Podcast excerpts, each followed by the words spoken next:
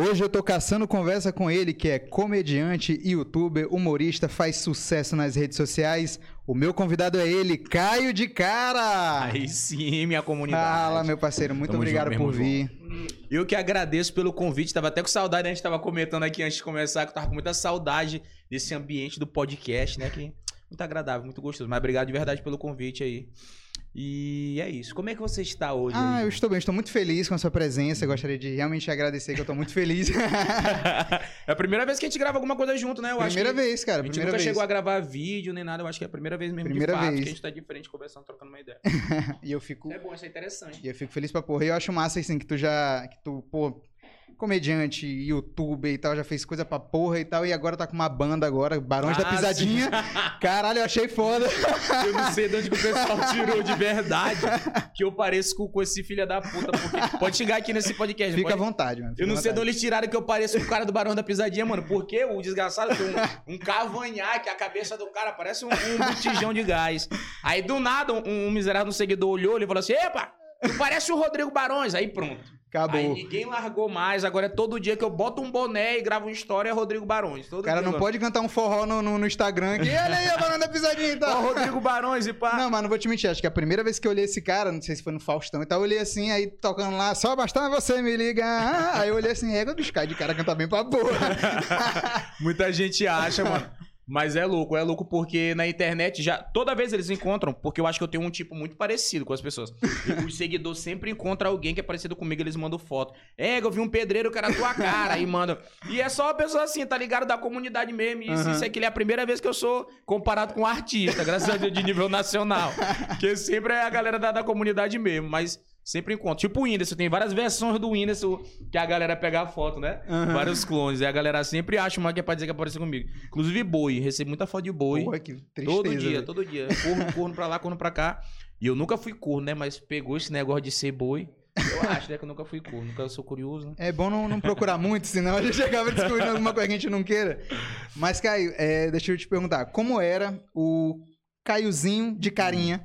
o rapazinho, tu era um cara, tipo, já era, era um cara tímido, era um cara já desinibido, como era tu criança? Isso assim? antes de eu começar a trabalhar com internet? Não, pequeno, assim, na Ah, escola e tal, como tu era. Mano, eu sempre fui muito desinibido. Segundo minha mãe, né? Porque ela me acompanhou nessa fase mais novo e pá, eu tenho um poucos lapsos de memória assim do, do que aconteceu quando eu era mais jovem.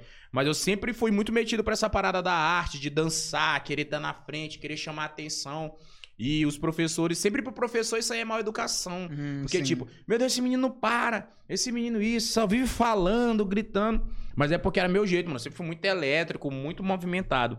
Então, quem tava puxando a a bagunça, a zoeira com os guris sempre era eu, entendeu? era a galera do fundão. Eu era da galera do fundão. Apesar de eu não ser um aluno ruim, tipo, de tirar nota ruim, ou um aluno que não soubesse das paradas, Sim. porque eu estudava na escola, mas em casa também ah, me ensinavam muito. Minha família sempre me ensinou muito em casa.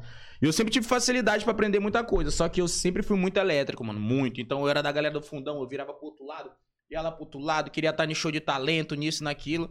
Então sempre tava metido com essas paradas. Já- acho que desde pequeno já tinha essa veia. Veia mais assim, voltada não só pro humor, né? Pro humor fui descobrir depois.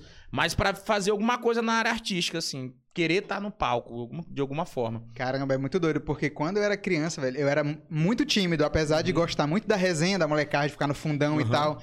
Eu era tipo o cara que dava as ideias, entendeu? Mas ficava quietinho Mas eu ficava galera- quietinho. Eu falei, pô, já pensou se a gente fizesse isso, não sei o quê? Os caras, Ega mesmo, bora fazer, bora fazer. Eu, peraí, deixa eu ver se vai dar merda. Aí eu esperava acontecer, aí o Ego não tá dando merda não, vou lá me juntar e tal. Era Aí mais ou menos juntava assim. de novo. Mas era, eu tinha muito amigo dessa forma, mano. Inclusive, os as pessoas que eu acho mais engraçadas, assim, dos meus amigos são os caras que são mais tímidos, entendeu?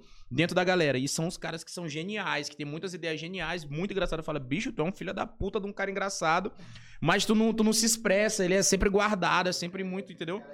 Gente, Travado e tal. Pra mim, os meus amigos mais engraçados são os que são mais tímidos, mano. Eu acho que é porque a mente do cara deve ser muito barulhenta, né? É, deve os ser. Mas era assim, pô. e tu, é, tu nasceu aqui em São Luís? Nasci, pô. A minha família nasceu em Caxias, né? Mas eu nasci aqui em São Luís do Maranhão. E nunca saí daqui. Eu acho que nunca morei em. Ah, não. Já morei, depois de adulto, morei um ano em São Paulo. Mas até 18 anos de idade, 20 anos de idade, sempre morei aqui em São Luís. Pô, nunca saí, nunca fui viajar. Fui viajar já depois de grande, depois de adulto, depois que eu trabalhava já que eu tinha dinheiro. Aí que eu comecei a viajar. Mas só São Luís, São Luís, São Luís, São Luís, São Luís, todo o tempo. E como, como foi teu primeiro contato, assim, com humor, comédia e tal? Tu Quando tu começou a te interessar? Mano, no, no- no ensino fundamental, já no, no São José Operário, que estudava lá na cidade operária, né? São José Operário.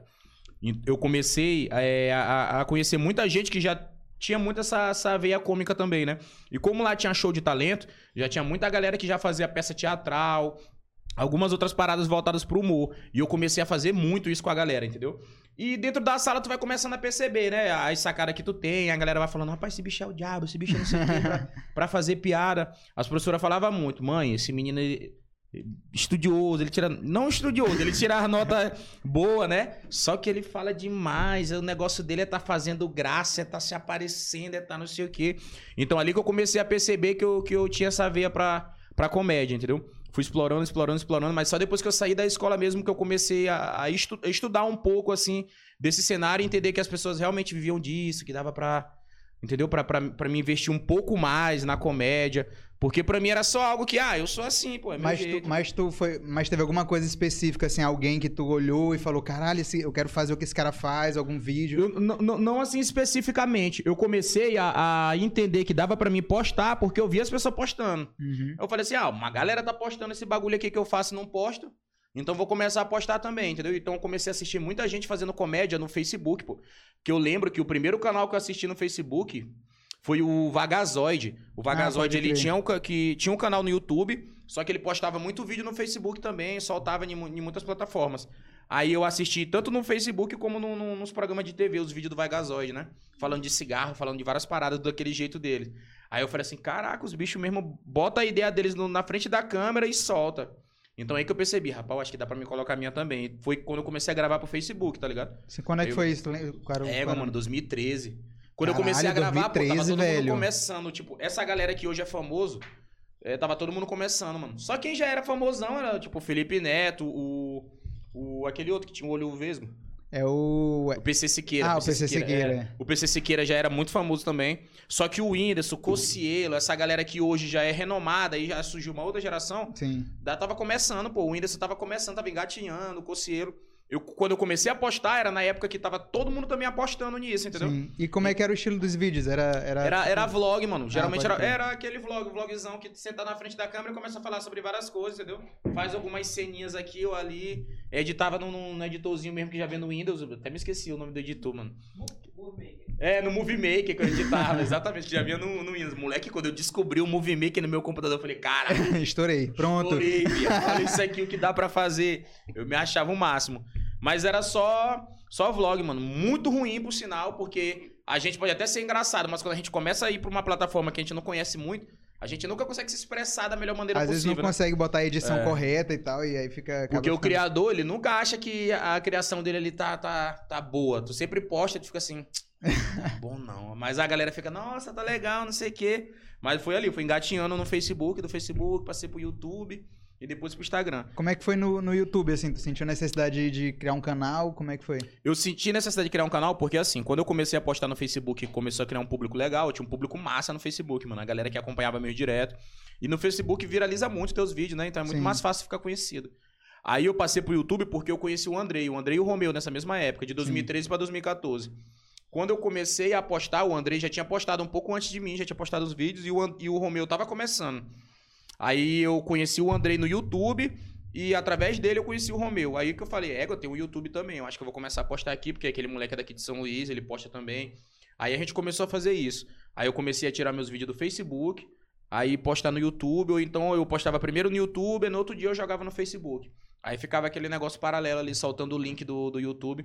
Mas só que, mano, eu nunca gravei incisivamente como eu gravo no Instagram. Sim. Naquela época lá, como eu era mais novo, eu não acreditava assim que se eu me esforçasse muito ia dar certo. Então eu, tipo assim, ah, quando dava vontade eu gravava um vídeo, aí eu soltava, eu ficava muito feliz, eu, ah, vou gravar outro vídeo. Mas nem sempre a câmera estava disponível, porque eu pegava a câmera do meu tio, às vezes eu pegava uma câmera emprestada de um amigo meu. Aí eu ia lá na casa dele buscar a câmera, vinha em casa, gravava, voltava, aí às vezes ele editava pra mim, que foi quando eu conheci o Sony Vegas, foi ele editando. Que ele já jogava, né? Aham.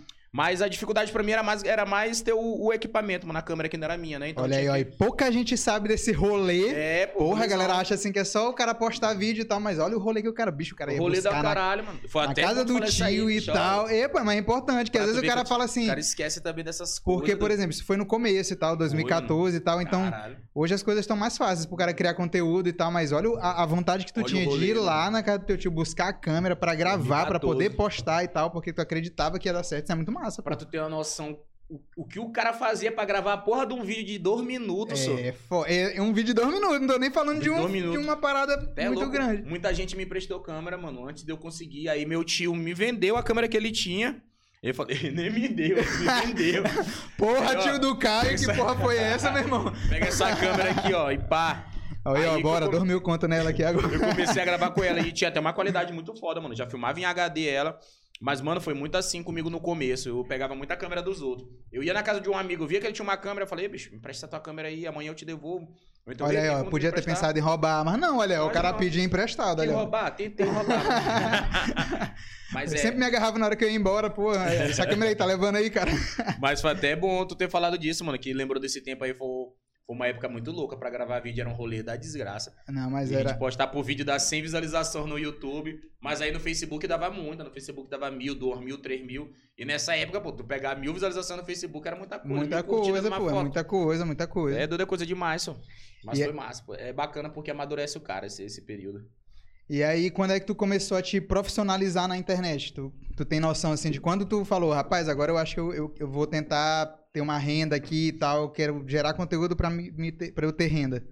Mano, eu sempre tentei, assim, tipo assim, quando eu completei 18 anos e eu comecei, tipo, a trampar de carteira assinada, eu falei assim, cara, eu gosto muito de gravar vídeo, mas isso aqui não vai me dar dinheiro, então vou começar a trabalhar. Comecei a trabalhar e gravava paralelamente, né? Uhum. Tanto que a galera do, do trabalho é, começou a assistir muito meus vídeos, né? Porque do nada, num treinamento, a, a professora encontrou uns vídeos meus. Falou, gente, encontrei uns vídeos do amigo nosso, do Caio. Passou meus vídeos no telão pra todo mundo ver. Eu falei, Caralho. mano, pelo amor de Deus.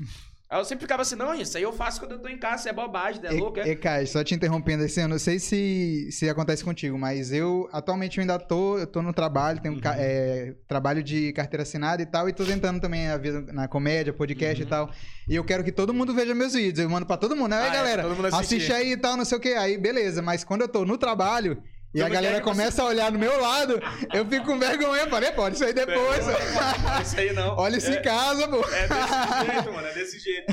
Quando eu entrei no trabalho, eu entrei quietinho, pô. Eu falei, porra, tomara que não tenha ninguém que me assiste aqui. Tu, tu Aí- já entrou no trabalho fazendo os vídeos. Já, Ah, como eu te falei, crer. eu já entendi. gravava. eu Ah, pode crer, pode crer, sim. Eu comecei a gravar os vídeos em 2013, então eu ainda tava terminando os estudos em 2013. Ah, tô ligado, tô ligado. Eu tava no ensino médio. Quando eu comecei a postar, eu tava no terceiro ano do ensino médio. Tava Entendi. finalizando a escola. Que foi quando eu criei coragem mesmo pra poder jogar os vídeos, né? Entendi. Aí terminou a escola, eu passei um ano sem fazer nada. Que foi o ano que eu fiquei gravando direto. Te dedicou mais treinando tal. taekwondo, que eu fazia arte marcial também. Ah, sim. Então eu sempre tinha outras válvulas. Eu falei, mano, eu quero ser atleta. Mas aí me dava muito vontade de gravar vídeo. Mano, agora eu preciso trabalhar. Comecei a trabalhar. Aí trabalhando de carteira assinada, como eu te falei. A, a- professora do treinamento descobriu meus vídeos, começou a mostrar pra todo mundo. Aí a empresa toda começou a assistir os Tu vídeos. trabalhava onde? Tu pode falar? Na, na Elo, Elo Ah, Contact crer, Center. Acho que foi o primeiro emprego de muita gente da cidade operária. de, de outros bairros também, que era uma empresa de telemarketing, né? Uma empresa nova, então ela tava pegando muita gente. E era o único lugar que te aceitava sem experiência nenhuma. Tu não precisava ter nada pra trabalhar lá, só disposição mesmo. Que massa. Aí muita gente começou a assistir.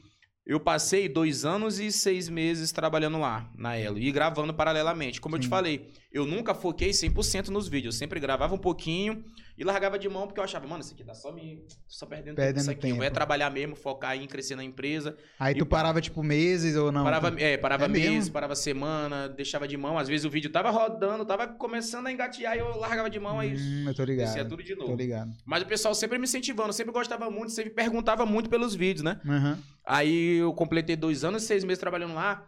Aí eu falei pro gerente que eu queria ir embora porque eu queria me dedicar à comédia, entendeu?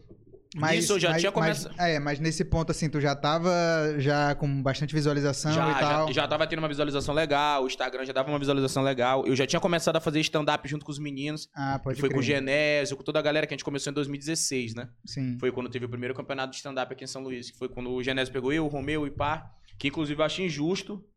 Porque eu era pra ser o campeão do campeonato, eu fiquei em segundo É, lugar, o gente- ganhou. Ó, a gente, a gente já vai falar desse aí, porque eu tava nesse dia, pô. Tava eu tava dia? na plateia, tava na plateia. Mas a gente vai já falar sobre segundo isso aí. lugar. Mas vai... Que esse aqui tá cheio? Meu Deus, eu vou... meu coração vai parar aqui hoje. Bota um pouquinho aqui, bota um pouquinho pra mim, aproveita. Bota aqui, ó. Hum. Olha aí, ok. Pois é. Aí, quando eu pedi pra sair da empresa, que eu imaginei que eu poderia me dedicar 100% à comédia... Dá tem aí, não tem? Ah, mas tá... Não estraga, pô. Quando eu imaginei que podia me dedicar 100% à comédia, eu já tinha começado a fazer stand-up também, né? Ganhava Entendi. um trocadinho ali, um trocadinho aqui. Mas, mano, parece que é uma perseguição na tua vida, pô. Eu tava bem na empresa, mano. Eu já tinha, tipo, sido promovido duas vezes. Eu tava num cargo muito bom, que era o cargo de comunicação. Então, eu trabalhava com... é, organizando eventos da empresa, trabalhava na rádio da empresa.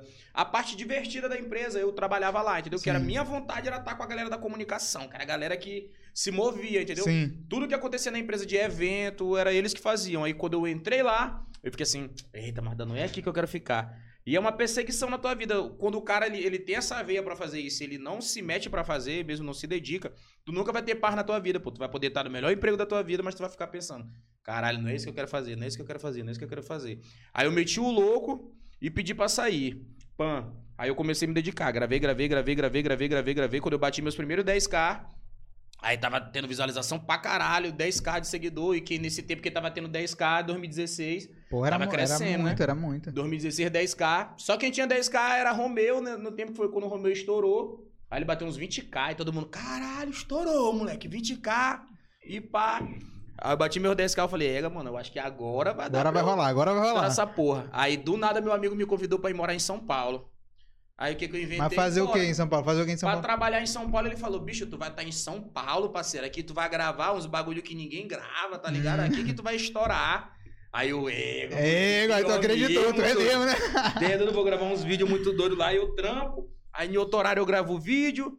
Aí do nada eu me meto pra fazer uns stand-up lá. O cara vai com um monte de sonhos. Cheguei lá, só trabalhei pra caralho. Isso. O cara sai de manhã pra trabalhar, quando volta não quer fazer mais nada, É, pô.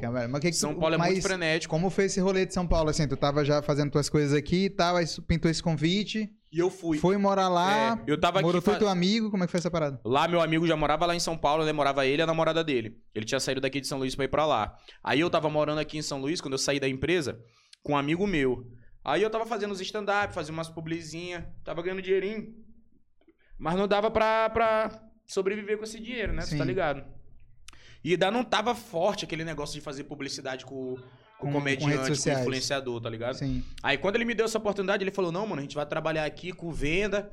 Aí tu vai ter teu dinheiro por mês, tu dá aposta no teu no teu nos teus vídeos, tu tá em São Paulo, pô, a maior cidade do Brasil, tu é louco? Qual qual é a pessoa de São Luís que não quer estar aqui pra gravar isso e aquilo? Aí, tipo, aquilo comeu minha mente, tá ligado? Aham. Aí eu falei, mano, é verdade, eu vou gravar outro tipo de conteúdo. Isso vai estourar, pô. Eu, Eu gravar... vou ser diferenciado. Tá ligado? Aí o cara já imagina um monte de merda. Aí eu fui pra lá, mano. Passei um ano morando lá, só aconteceu merda. Acho que foi um dos piores anos da minha Foi vida. mesmo. Tu passou quanto Foi. tempo, desculpa? Um ano, um ano, Um um, ano ano. em São Paulo. De vez de eu gravar, eu fiz foi parar de gravar, pô. Boa, perdi seguidor. Perdi uns 3 mil seguidores quando eu voltei de lá, pô. Caralho, Tinha velho. uns 7 mil seguidores. Uma galera falando, porra, eu gostava muito desse Instagram, mas vou deixar de seguir por causa disso. Aí começou só a perder seguidor. Porque eu parei, pô. Parei total. Não gravava mais história, não gravava mais nada. Aí só ficava nessa rotina de trabalhar o dia trabalhar, todinho, trabalhar, chegava foi- em casa cansado, não sei o quê. Demais, Mas tu pô. chegou a procurar pra fazer stand-up, alguma coisa lá? Mano, não- nem cheguei a procurar fazer stand-up porque eu não tava. Sabe quando tu te sente meio insuficiente pra fazer a parada? Hum, eu falei assim, entendi. bicho, eu acho que eu não tenho. Não tenho capacidade de fazer stand-up com esses caras daqui, não. E pá, eu não quero fazer. Aí parei de gravar. come- Foi uma fase muito depressiva da minha vida. Tanto que eu digo assim, eu acho que se eu tivesse continuado lá, eu tinha realmente entrado em depressão. Eu nunca, eu nunca tive, assim, depressão, essas paradas. Mas eu acho que foi o momento da minha vida que eu mais senti que eu tava com um pezinho, assim, num lugar que era meio obscuro, tá ligado? Sim, tô ligado. Um lugarzinho assim que tu queria ficar, tipo, deitado e não queria. No dia de folga, tu só queria ficar lá na tua cama, lá na manhã assim. Eu nunca tive isso, pô. Sempre fui muito ativo, sempre queria passear. É é muito diferente tu passar teu aniversário num lugar onde ninguém te conhece, entendeu? Passar teu Sim. aniversário. Sempre fui acostumado a passar meu aniversário com 20, 30 pessoas da minha família. Aí eu passei meu aniversário com quatro pessoas, tá ligado? E tipo, É, que nem dois que era meu amigo e dois que eu conheci lá, mas que não era. E as pessoas de São Paulo, elas não fazem amizade contigo, elas fazem colegais, entendeu? É muito Aham. difícil tu fazer uma amizade com uma pessoa em São Paulo. E às vezes o é cara. muito frio. Às vezes é, é muito simbólico, assim, né? O aniversário, assim, uma data, porra, que é É. tão importante. O cara sempre Queria estar com minha tá, família. tá com a família, tá com as pessoas queridas. Aí chegar num dia, assim, tu tá no teu aniversário, lá numa cidade desconhecida, com pouca gente, aí tu fica, é, isso aqui tá estranho, né? Muito Deve ter estranho, sentido mano. isso. Porque eu sempre fui muito ligado com meus amigos. Eu sou um cara muito apegado. Eu tenho que estar num ambiente que eu gosto. Pra poder me sentir bem pra produzir e fazer Uhum. outras coisas. Por isso que eu tô sempre rodeado de gente, mano. Não sei se você já percebeu, tá assistindo meus stories. Eu tô sempre rodeado dos meus amigos e sempre, na maioria das vezes, é os mesmos amigos. Porque eu gosto muito de estar naquele convívio com eles, porque aquilo me revitaliza, me faz bem. Aí quando eu fui pra lá, eu perdi tudo isso, entendeu? Então, tu, tu tem que saber mais ou menos é, o lugar certo onde tu tem que estar. Mano, se o lugar certo pra me conseguir trabalhar com isso é no Japão, tenho que estar lá no Japão, morando com as pessoas que eu gosto e pá. Quando tu tenta te mudar, não vai dar certo, pô. Ou tu leva as pessoas contigo, ou então tu tem que ter muita certeza do que tu vai fazer. Por isso que Neymar leva os amigos dele tudinho, né? pô, é, porque por tu acha isso, que o pô. Neymar, é. Neymar vai jogar lá na desgraça e leva 15 amigos dele e os caras moram com ele, pô. Porque o cara se sente muito mal, muito suficiente, mano. É, como eu te falei, eu não conhecia ninguém lá. Dava um dia de folga, aí eu falei, quem que eu vou visitar? Vou ficar dentro de casa. Aí meu, meu amigo saía com a namorada dele, eu ia pra onde? É. Dá a volta de metrô, ia pro baile. Agora pra baile tu conhece, conheci um dois moleque que ia muito pra baile, mas tu chega no baile, mano, todo mundo sabe que tu não é de lá, tá ligado? Sim. Fala assim, "Ei, mano, tu é da Bahia, né? eu falei, não, mano, eu sou do Maranhão. Ah, mas é tudo perto, né, tio? É, Perto, Bahia, pertinho. Maranhão, lá do norte. Fala, norte não, porra, é nordeste. Não, é tudo norte, tudo perto lá, tio. Porque pra eles tudo é norte, é tudo é norte, Bahia. né? Caralho, Ô, cuzão, você que dia que você veio fazer pra cá, tio? Eu falei, não, eu vim trabalhar, ô, trabalhar pra cá, João. Tá louco? mas é muito engraçado, mano. A galera lá, eles são muito festeiros, mas pra fazer amizade é, é uma complicação. Tu- Mas aí, quando eu voltei, posso continuar? Se né? não, é isso que eu ia te perguntar. Aí depois tu voltou e tal. Foi. Aí, no final, no- em 2019 eu voltei. Que foi aí que teve a reviravolta. Quando eu voltei, eu falei assim pra mim, já tava todo mundo bem, mano. Todo mundo trabalhando com a comédia, pá, isso e aquilo. Aí eu voltei, tipo, sem nada, tá ligado? Foi mesmo, Fudidão bicho. e pá. Aí eu olhei pra todo mundo e falei assim, bicho, que diabo que eu fiz da minha vida? Aí minha família meio assim, abalada comigo, e pá, que eu tinha ido me embora, e voltei, e voltei pior do que eu fui. Aí eu falei assim, bicho, eu vou tirar 30 dias da minha vida pra me, pra me fazer com que isso daqui dê certo. Se não der certo, é, eu vou largar a comédia de vez mesmo, excluir isso da minha vida. E sei lá, vou procurar um Voltar emprego. na vou- Elo. É, voltar pra Elo, tentar fazer um curso técnico, sei lá, me embrenhar em algum emprego, ir pro interior, trabalhar e voltar fim de semana. Aí, nesses 30 dias, eu botei uma meta. Eu vou gravar um vídeo por dia, todo dia. E no dia que eu conseguir gravar dois, eu vou gravar. Posto um meio-dia e um 9 horas. Um meio-dia e um 9 horas No Instagram. No Instagram no mesmo. né? Instagram. Aí eu voltei. Peguei a, a barca do Resenha do Ciência, comecei a gravar com o Resenha do Ciência também. E comecei a postar um vídeo meio-dia, um vídeo 9 horas. Um vídeo meio-dia, um vídeo 9 horas. Eu acho que ali com uns 22 dias, 22 dias, 23 dias, eu fiz o vídeo do, do Jefinho. Que é Sim. aquele vídeo do Dialeto de uma Alma Cebosa, né? Sim, sim. Foi o meu primeiro vídeo que viralizou. Até contei essa história, né? No, no- no- coisa. Foi o primeiro vídeo que viralizou. Quando eu fiz aquele vídeo, foi bem quando eu voltei, né? E eu voltei, tipo, com 7 alguma coisa. Eu tinha recuperado uns mil seguidores. Quando eu soltei o dialeto da Alma Cebosa de um dia pro outro, mano, eu fui de 8 pra 25 mil seguidores, assim, ó. Caralho, velho. Estourou, mano. Porque aí eu postei. Caralho, é muita coisa. no meu estourou, porque como eu já tava com a frequência de vídeo, Sim. porque pra tu conseguir dar certo no Instagram é frequência, mano. Não é nem Ah. tanta qualidade, é a frequência. E Pode- se eu te perguntar, eu ia te perguntar isso. Claro que tem que ter qualidade, né? Porra, Sim. o teu vídeo tem que ser o mínimo engraçado possível. Mas tu tendo uma frequência, tu vai conquistar um público legal, tu vai conseguir conquistar uma frequência de pessoas que vão te seguir por dia. E como a galera já tava acompanhando na hora que eu postei ele, a galera, pum, comentário brrr, lá em E cima. compartilhamento e curtida. Exato. e o meu Alma massa. Cebosa era uma Alma Cebosa muito diferente do de Romeu. Que o de Romeu já. Eu não, eu não sei explicar direito. O Jefinho, ele tem um. É diferente. Tu pegar o, o dele e o meu, é, é totalmente diferente. Só que a galera abraçou demais, pô. Na hora que eu soltei, que o Cessa soltou na página dele, as outras páginas tudinho começaram a postar. Eu não pedi pra ninguém das outras páginas, só pra ele. Tudinho começaram a postar. Tchu, tchu, tchu, tchu, tchu, tchu, tchu. Moleque, eu fui dormir com 8 mil seguidores, acordei com 25, doido. Caralho, e como é que Eu- foi? Tu lembra desse dia assim? Como é que foi de tu Caralho, até me olhar e falar assim: caralho, como é que foi isso e tal? Até me arrepiei com toda a história, mano. Porque foi muito louco. Porque tava acabando o prazo que eu tinha dado pra mim, tá ah, ligado? pode crer, pode crer. Tem a parada dos 30 É, dias, né? tava, ca- tava isso, acabando o bicho. prazo que eu tinha dado pra mim, mano. E eu tava feliz com o que tava acontecendo, porque aos pouquinhos eu tava ganhando seguidor de novo. Mas eu falei, bicho, se bater os 30 e não rodar, é porque foda-se, eu vou lá. Mas deixa eu te perguntar, se tivesse batido os 30 e não tivesse viralizado, Acho tu que acha que ia parado, mano, desistir eu sou mesmo, velho? orgulhoso. É mesmo, bicho. Eu sou Caralho, muito orgulhoso, acho que eu tinha parado. Porque eu acho que eu teria colocado na minha cabeça que eu não sou bom pra fazer a parada, entendeu? Entendi. Porque eu falei assim, bicho, eu gravo desde 2013, nunca ac- aconteceu nada de bom comigo, doido. Moleque, eu sou muito azarento, ou é alguma coisa, moleque, eu me esforço.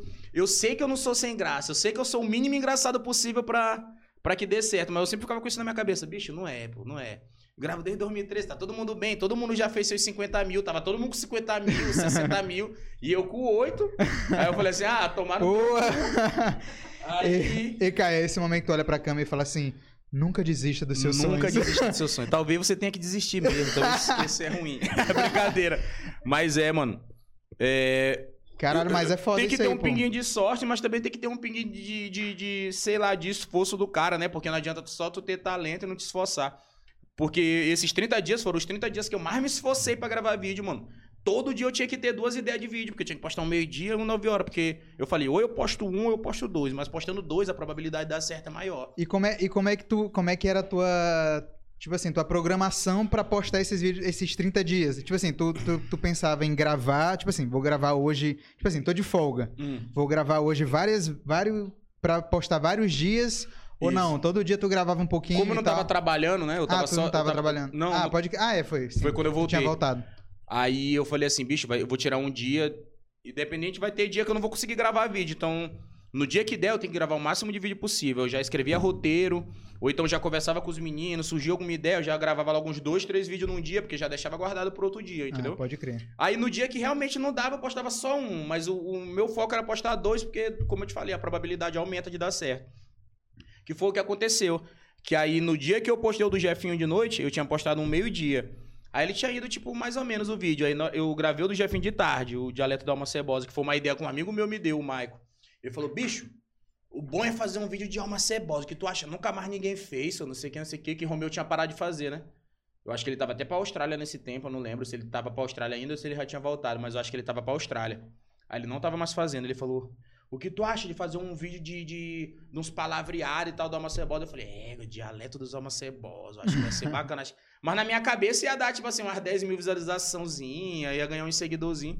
Mas não que Tu ia lembra- se tu tornar lembra- um personagem, tá Tu ligado? lembra, tu lembra qual era a tua média de visualização antes de estourar e depois de estourar? Ah, eu acho que antes de estourar. Mano, eu sempre tive umas visualizações legal, tá ligado? Sim. Mas eu acho que tava dando assim, tipo, 4 mil, 5 mil por vídeo.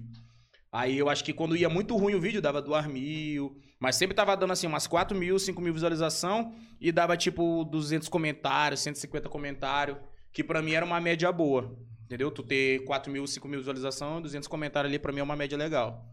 Aí quando estourou esse, quando eu fui olhar no outro dia, ele tava com uns 15 mil, pô, no meu, tá ligado? Aham. Porque no meu o alcance é menor. Então, no do Sensa, eu nem lembro quanto bateu. Bateu muito, mano. Bateu mais de mil comentários no dele lá, rodou muito. E muita Caralho, gente me seguindo de São loucura, Luís, velho, pô, do interior, de tudo que era lugar. Caralho, bicho, tem uns parceiros meus aqui da rua que é desse jeito. Que é igualzinho. e deu muito certo, porque também a galera pegou e postou muito no WhatsApp. Então, Aham. acho que isso fez ir muito longe. Entendi. A galera jogou em página, postou no Facebook. Então, foi um vídeo que a Teve galera. um meio- alcance grande, né? é, a galera reproduziu muito, jogou, postou. E graças a Deus deu certo. Aí foi quando eu criei o personagem. Eu falei, tem que dar um nome pra essa porra, senão. E como é que. Por que ele foi batizado com Jefinho? Eu, eu batizei com o Jefinho porque, tipo, eu, eu já tive muitos amigos assim, da quebrada, que eram envolvidos com essas paradas e pá. E Jefinho é um nome muito comum tu encontrar, né? Uhum. Ô Jefinho, pá. Sempre tem um Jefferson na, na, na comunidade. Aí eu botei Jefinho Aí você que se chama Jefferson, um abraço. Aí eu achei que a galera ia meio que se identificar. Se botasse Jefferson é um nome fácil, é um nome que é, é- é muito, muito de boa de encontrar dentro da comunidade. Então eu dei, um, eu dei um nome porque, como eu ia começar a fazer mais vídeos dele, a galera tinha que ter como chamar, entendeu? Sim. Tinha que ter como falar, porra, o Jefinho e tal, o Jefinho e tal, pra separar o Caio do personagem. personagem, tá Pra não achar que eu era o Alma Cebosa, como muito tempo muita gente achou. Mesmo, eu- mesmo eu botando o nome, muita gente me mandava mensagem pensando que eu era bandido, pô. Caralho. Aí tu, depois tu, desse- tu, lembra de alguma mensagem que foi muito absurda que tu olhou assim, tu, "Ih, rapaz, já, Já, é isso aqui. a nega isso- mandando, a nega mandou mensagem, "Ei, pô, no nosso grupo lá do presídio, só rola dos teus vídeos, tá ligado? É, Uma nega, tipo, tinha um grupo do presídio feminino, tá ligado? Que o vídeo rodava muito. Já recebi muita mensagem de nego que dizendo que tava preso, eu não sabia se o cara tava, né? Pelo menos não era, Então, pra, mas- não era pra pedir dinheiro. Tô tomando muita Você- energia. Então... Você foi sorteado aqui e tal, manda, manda uma transferência, pelo menos não era. Mas fui, aí comecei a fazer mais vídeos do Jefinho, foram dando certo todos. Aí eu também comecei a fazer os vídeos do versão criminal do, do Mesa de Bar. Rodou muito, tanto de, de mesa de bar como de reggae, Aham, né? Que eu sim. fazia, ensinando os passinhos de reggae. Sim, sim. Que esses passinhos rodaram em madeira até hoje. Eu fico assim, que desgraça que eu fui fazer isso. Tem um lugar que eu chego, pô, ei, faz aquele passinho do catador reais e pá, não sei o quê. Aí foi isso, mano. Eu comecei a virar o cara dos personagens, entendeu? Comecei a fazer muito personagem. Hoje eu faço muito menos personagem, né? Hoje eu, eu implantei mesmo o Caio de cara como o- o- a pessoa principal do Instagram. Sim. Mas por muito tempo os personagens dominaram meu Instagram, que foi o que fez eu chegar onde eu cheguei, entendeu? E eu agradeço muito, graças a Deus. Se tu, todo mundo tivesse um Jefinho, um personagem pra. É louco, isso ajuda muito, mano. Pra alavancar, né? pra se alavancar. Pode crer. É muito bom, pô. Eu agradeço demais. É Galera, mexer, é, mexer. olha aí o que chegou pra gente aí, coisa maravilhosa. Coisa boa. A deliciosa pizza crack. Se é pizza, eu gosto. Tu quer uma, tu quer uma coquinha? Vou tomar uma coquinha. Olha aí, É galera. aquela- é Aqui, Eris, tu gosta? Aquela. Essa pizza é crack. Tá com endereço novo na Avenida dos Holandeses, lá na- no condomínio Century Multiempresarial. Vai lá é na pizza interessante, crack. né? Ela é dobrada, né, É, velho? tipo uma. pi- Epô, esse aqui é muito gostoso. Caralho. Pizza pegar, crack, ainda não tinha visto, não, porra. É boa, tem doce e Galera tem da salgado. pizza crack, é. vocês são o diabo mesmo aí. Deixa eu ver aqui qual que é essa aqui. Pizza dobrar. Tem doce e tem salgado. Então você que tá em casa, tá com fome aí, ó. Pizza crack, coisa boa. Vem dobradinha aqui, ó, pra tu tá com a gata, não suja a tua mão, entendeu? Que diferenciado, isso aqui é diferenciado. Diferenciado, dei valor. Pois é, bicho. Bom demais. Deixar É, aqui a pizzazinha. Eu não aguento mais comer muito, só não sei se tu sabe, mas eu fiz, eu fiz bariátrica. Sério, e aí uma pizza, uma pizza dessa aqui me, me deixa cheio uma semana. e aí tu, então tu acha, tu- falar. então tu acha que é massa ter, ter um personagem pra, pra alavancar e tal, pra Mano, é porque é muito mais fácil tu trabalhar no personagem, entendeu? Porque o Uhum. personagem, ele, ele fala por si só. Não é tua opinião, não é nada. É a opinião do personagem em si. Então tu pode tirar todo o peso que, que poderia cair sobre ti e jogar pra cima do personagem. Foi o que eu usei com o Jefinho. Muita gente ficou por muito tempo, como eu te falei, pensando que eu era marginal, pensando que eu era isso. Tanto que minha mãe até ficava preocupada. Meu filho, será que não vai acontecer nada contigo por causa disso? Eu falei, não, mãe, eu acho que o pessoal começou a entender que eu tô apenas representando uma classe que a galera não fala muito, entendeu? sim. Por isso que muita gente gostou, porque eles não se sentiram uma chacota, eles se sentiram representados. Porra, moleque, tu trata a nossa realidade de maneira legal lá, tá ligado? Eu gostei Sim. demais mesmo, assisto teus vídeos. Então, se a pessoa tiver um personagem pra se levantar, é muito bom. Acho que o comediante hoje tem que ter muito isso, tem que ter muita essa sacada. Ah, tu quer fazer um conteúdo que é teu, tua cara? Legal, mas também se tu trabalhar o personagem ou trabalhar uma história em si, também é interessante. A galera gosta disso. E Caio, e quando, como foi que tu começou é, no stand-up? Tu já fazia os vídeos e tal, e tu falou, pô, vou tentar agora fazer show, vou tentar fazer um, uma comédia stand-up. Como é que começou? Ah, o stand-up foi em 2016 com o Genésio. A primeira vez que eu subi no palco foi quando o Genésio fez o campeonato, né? Que tu até Uhum, falou que tu assistiu. uhum. Primeiro campeonato de stand-up de, de São Luís do Maranhão. Aí foi lá que eu tive esse primeiro contato pra entender o que era essa cultura do stand-up. Porque pra mim qualquer coisa era stand-up. Tava Uhum. ali no palco, não, não tinha diferente show de comédia pra stand-up, pra isso, pra aquilo. Então meu primeiro contato foi nesse período. Que ele ensinou pra gente como é que criava uma piada, como é que se formulava um texto, como é que tu aplicava no palco pra poder ter um, um, um pouco de sentido pra galera, né? E quando tu, tu chegou lá, tu, tu já tinha essa noção de, tipo assim, pô, eu vou ter que estudar pra fazer stand-up? Ou tu realmente só achava assim, não, eu só vou chegar lá, subir no palco, falar umas coisas que eu, que eu, que é- que eu falo pros meus amigos e tal, que eles acham engraçado. Na e aí vai dar certo. isso. Na minha cabeça era isso. Na minha cabeça era só juntar tudo que tu imaginava que era engraçado e começar a soltar uma atrás da outra, entendeu? Na minha cabeça era dessa forma, mas lá tu aprende que tu tem que criar todo um contexto para, como eu te falei, para tu poder fazer com que aquela piada tenha um mínimo de sentido. Aí a gente começou a entender mais ou menos como é que se escrevia, porque Ah, tu cheio. falar, já tá cheio. Já. Tu te expressar aqui, falar, a gente brincando aqui, é diferente do que tu escrever um texto de uma hora pra fazer um stand-up ou de 15 minutos, de 5 minutos. Porque, porque às vezes, não sei se tu concorda, porque às vezes tu chega num bar, Hum. E aí a- a- a- tem muita gente ali que não, não conhece e tal, não sabe qual é a tua história. E aí tu começa a falar coisas que são engraçadas no, no, no teu meio social, dos teus amigos e tal, e não dá certo. Aí tu fica, rapaz, que porra é essa? Que quando, quando eu falo isso pros meus amigos, eles acham Todo engraçadão. E aqui pra galera que não, que não, não tá dando Não certo. nada. É justamente por isso, né? Porque tu tem que aprender as técnicas para que aquilo se torne é, uma coisa que, o- que o público entenda, né? Da onde tu Exato. veio, tu tem que contextualizar, na verdade, né? Exatamente, essa é a palavra, contextualizar. Então é muito mais complexo do que muita gente imagina, que é só subir lá e, e contar piadinha boba, isso e aquilo. Não, mano, é muito, é muito difícil. E a primeira, a primeira a vez. também. É, também enorme tem isso, tá né? O nervosismo, todo mundo te olhando e esperando rir. Tu fa... Cara, se a primeira. Eu, é é uma concepção minha, mas talvez isso não seja uma verdade absoluta, mas se a primeira piada já não for boa. Tu já treme, tu, tu, já, já, dá uma. Tu já, perde, tu já perde a confiança. É. E aí a galera também já percebe teu nervosismo. E aí Ela já não te compra só, mais. só tende a, a piorar. É muito difícil É. assim, tu começar mal e recuperar. Conseguir- e conseguir reverter a situação. É, é difícil. É muito difícil. Porque principalmente, ah, no teatro é mais fácil, porque no teatro, o público que tá indo no teatro geralmente é um público teu. A galera já tá indo lá pra te assistir. Sim. Então tu chegar e falar, caguei. E saiu a galera todo mundo. É. Vai gênio, gênio, meu Deus, gênio. Gênio. A galera foi lá pra te assistir. Sim. Agora, num bar, que o cara levou a mina pra trocar uma ideia com a mina, levou os amigos Conhecer pra a menina no. Tinder, dava doido pra É. agarrar ele aí na hora que tu chega. Rapaz, pois é, não sei o que aí. Ah, porra, piada, pera é isso, eu queria ver isso. E, porra, eu olhei muito isso aí quando a gente ia pra bar. Aham. O cara tava bem aqui metendo um papo na hora que a gente subia. E aí, galera, e pá, o cara. Porra. Que diabo é esse cara? É pra botar a música aí. eu falei, caralho, tô fudido aqui. Isso ninguém vai gostar. Mas eu sempre me dei muito bem em Battle, porque eu tenho um linguajar mais, mais popular, né? E eu Sim. sou muito escrachado baixo, tipo assim, pra falar de assuntos do cotidiano. Já diferente do Genésio, que ele era muito bom no teatro. Porque o te- a parada dele já era muito mais contextualizada, É, sim. escrita bonitinho. E eu já era mais da putaria, mais da parada e tal. Eu gostava daquela parada peculiar do dia a dia ali, Sim. entendeu? Então era público diferente. O público de bar, ele compra muito mais o cara que é assim, o cara que se parece com ele. É. E eu me pareço muito com o cara do bar, porque eu sou o cara do bar, tá ligado? Então eu Sim. sei o que eles estão conversando, eu sei o que é engraçado. Então isso me ajudava muito no bar. Aí no teatro eu só aprimorava, pô, era só lapada seca, não tem Porque, negócio. porque, por exemplo, a questão do genésio, né? Às vezes ele. O o foda do bar é isso, porque às vezes tu tem uma piada que é muito boa, Uhum. só que tu começou aqui a contar a piada. Aí o cara se distrai, ele vai, ele vai olhar o cardápio, garçom- não sei o garçom quê. aparece. Aí fala com o garçom rapidinho, aí quando ele volta, já acabou. Já sabe? acabou. Ele já.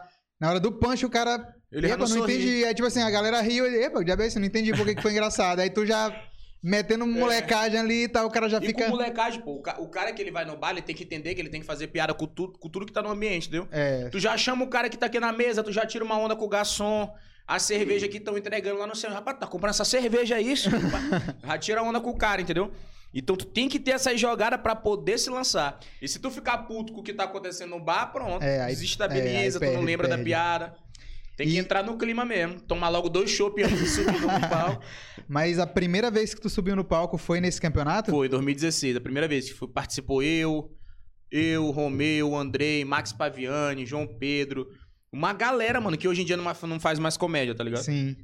Que estão fazendo outras coisas da vida. Cara, eu fui nesse show, né? Como eu te falei, eu fui, fui eu, um- uns amigos e tal. A gente foi. Eu já tinha muito interesse de fazer stand-up. Eu fui Uhum. por isso, né? Que eu tinha vontade de fazer stand-up.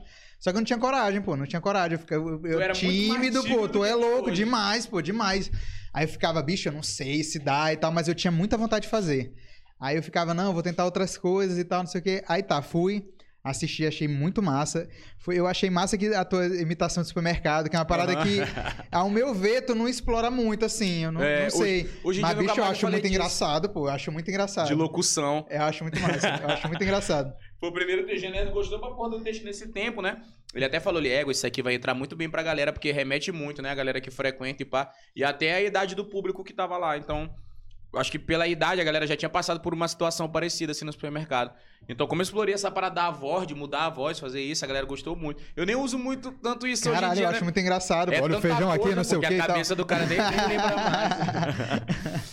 Tem como Cara. não. Mas me diz aí, te fazer a pergunta Fica- agora. Fica à vontade. Aí tu foi lá em 2016, mas quando que realmente tu, tu, tu se sentiu à vontade pra falar assim, ah, agora eu vou subir no palco, agora eu tô, acho que eu tô preparado, eu tenho um cunhão pra, Pra subir, pra escrever e pra entregar pra galera? Foi o seguinte, isso foi. Eu já tinha essa vontade de muito tempo atrás. Na época que Genésio começou, Uhum. eu tinha um amigo, é, o nome dele é Caio Alves, eu não sei se tu conhece. Caio Alves. Eu Caio sei, eu Alves. sei, eu sei, é ele mano. começou junto com o Genésio, assim, na mesma época. E ele era muito, ele é muito amigo meu, e na época ele tava fazendo stand-up, mas eu via muito assim, caralho, ele é foda, ele vai estourar, ele vai ficar famoso. Ele, Uhum. E eu gostava muito, eu ia nos shows dele e tal. Ele abria, ele abria o show de comediantes famosos, Fábio Rabin. É, na época que aquele Gustavo Mendes, que imitava a Dilma, tava estourado, ele abriu o show dele também. E eu ia, né? Achava massa. E aí ele falava, e ele falava, pá, João, porque tu não faz também? Tá? Eu falava, ah, não tenho coragem, não tenho coragem e tal. E aí, cara, eu, eu, eu, eu fiz turismo, me formei em turismo. Aham. Epa, não ri não, pô, besteira. Que eu nada. formei, Tá aí o tipo de curso que eu faria, o turismo, pô, que eu sou totalmente contra outras paradas. Aí eu fiz turismo, aí eu comecei a trabalhar na aviação, trabalhei hoje no aeroporto e tal. E aí, cara, eu fui tentando outras coisas na aviação e tal. Aí tentei ser comissário de voo.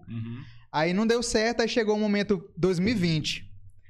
Pandemia. Cara, mundo vai acabar. Aí eu falei, ah, bicho, acho que tá na hora de seguir meus Quer sonhos. saber, ah, porra, quer saber? foder. Se foda- foda-se tudo, eu quero fazer comédia, agora eu vou me dedicar a isso. Só, e eu penso muito assim, porra, bicho, eu devia ter começado antes, eu devia ter começado antes. E ao mesmo tempo eu penso, não, eu acho que eu comecei na, na- no tempo certo. na Esse que é o, é o pensamento que, eu, que me conforta. Eu, Porra, eu acho que eu comecei com a maturidade correta, no tempo correto.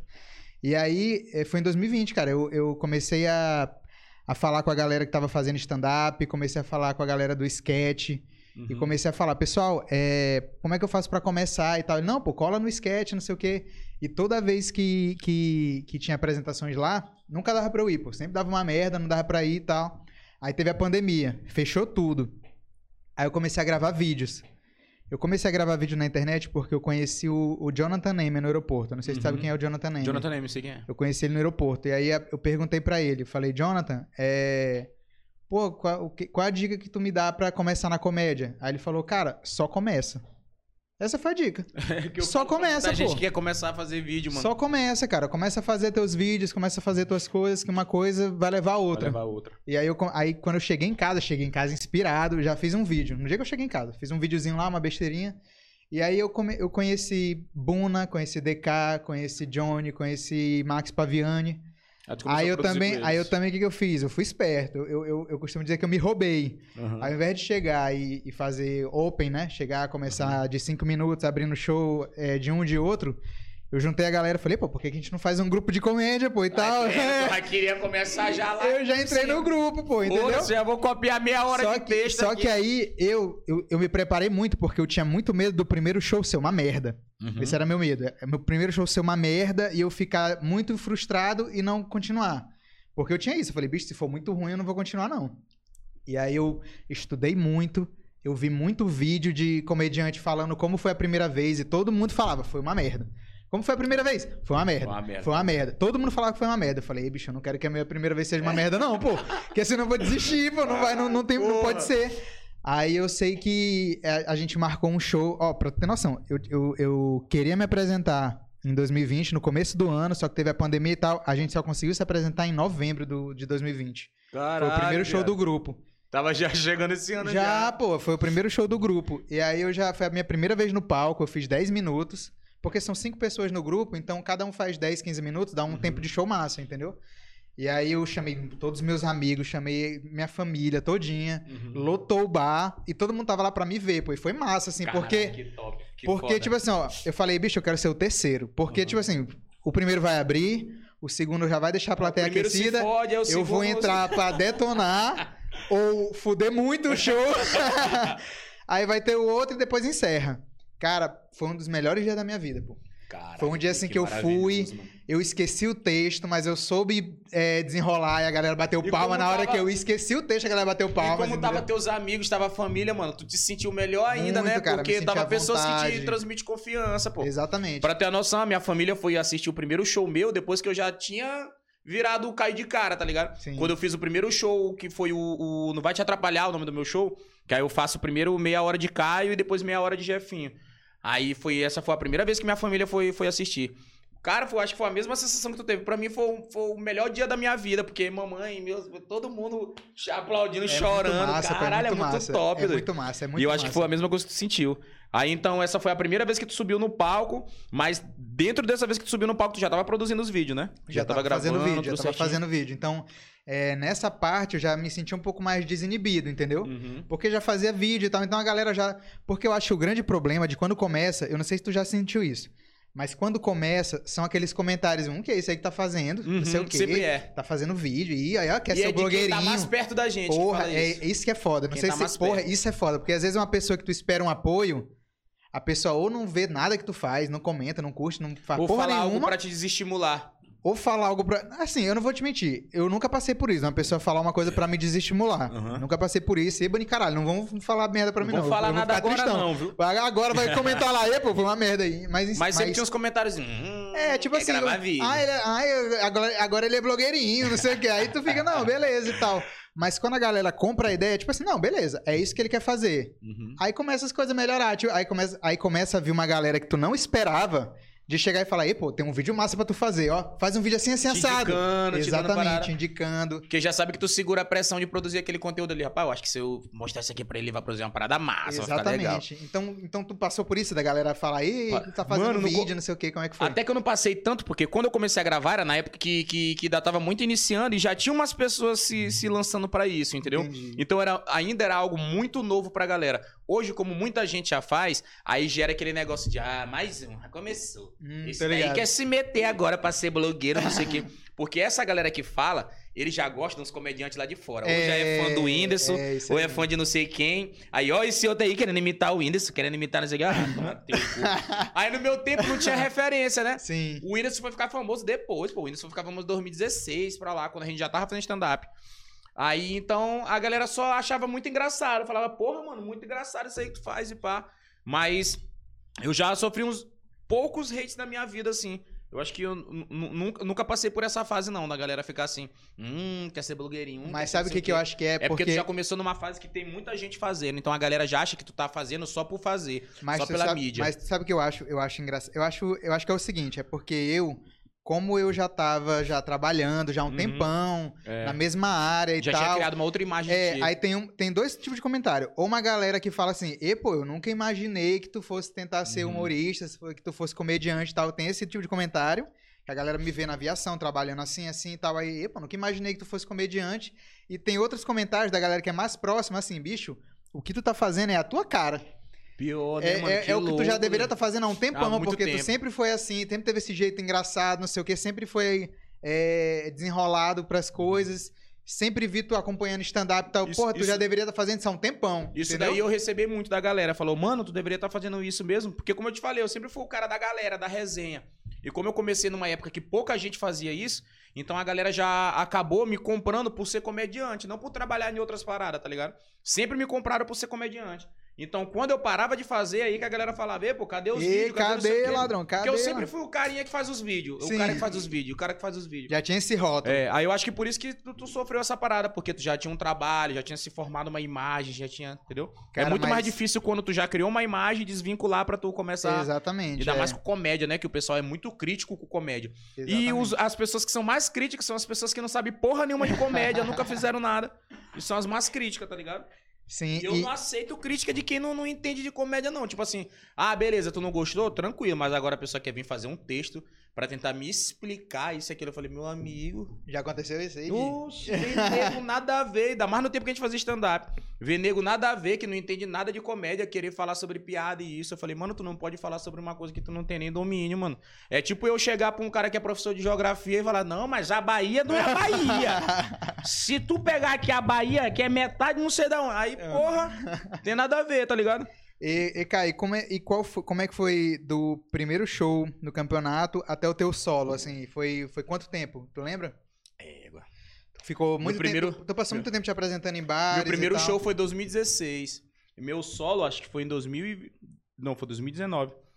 O meu solo foi bem quando eu estourei. Eu até postei esse vídeo ontem, deixa eu ver bem aqui, o solo. Mas foi, mano, uns 3, 4 anos.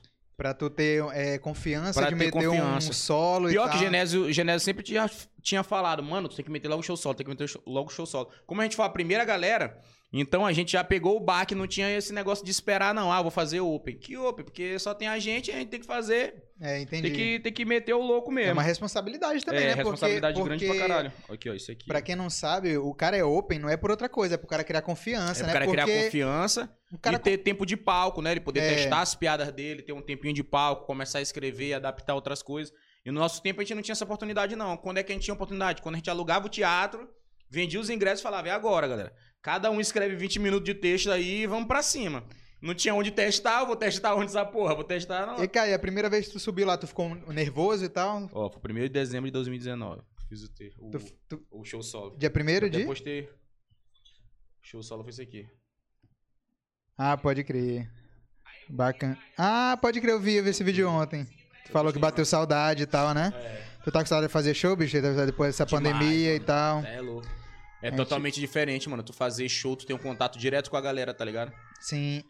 Eu quero Esse te. dia foi foda. Tava meus amigos, Caralho, minha família, foda, muito foda, fã. foda. Isso daí foi três meses depois, pô, de eu ter. Isso aqui foi três meses depois de eu ter estourado.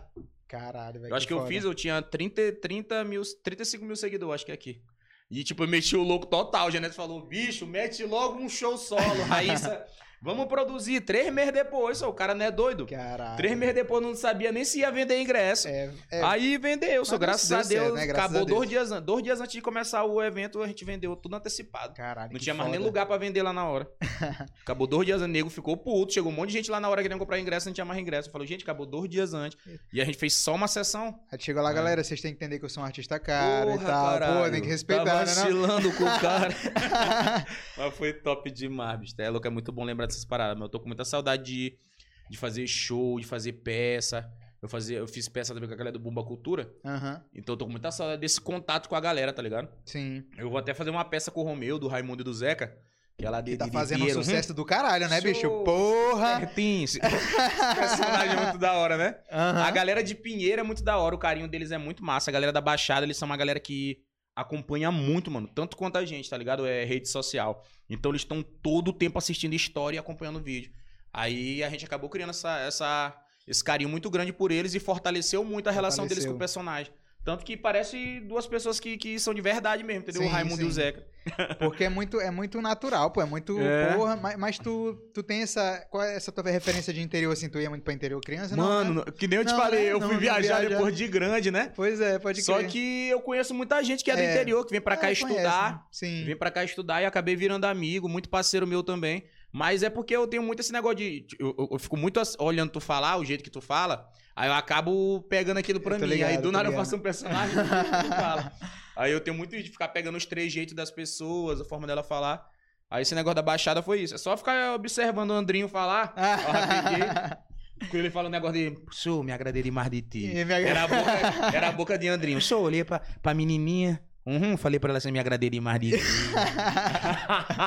Andrinho é Andrinho é muito Andrinho é engraçado. uma resenha. Ele foi, ele foi, o, foi o último episódio, foi com o Andrinho. Foi muito Foi, massa, né? caralho, é louco, eu já, a gente já fez live com o André aqui, não foi, filho do diabo?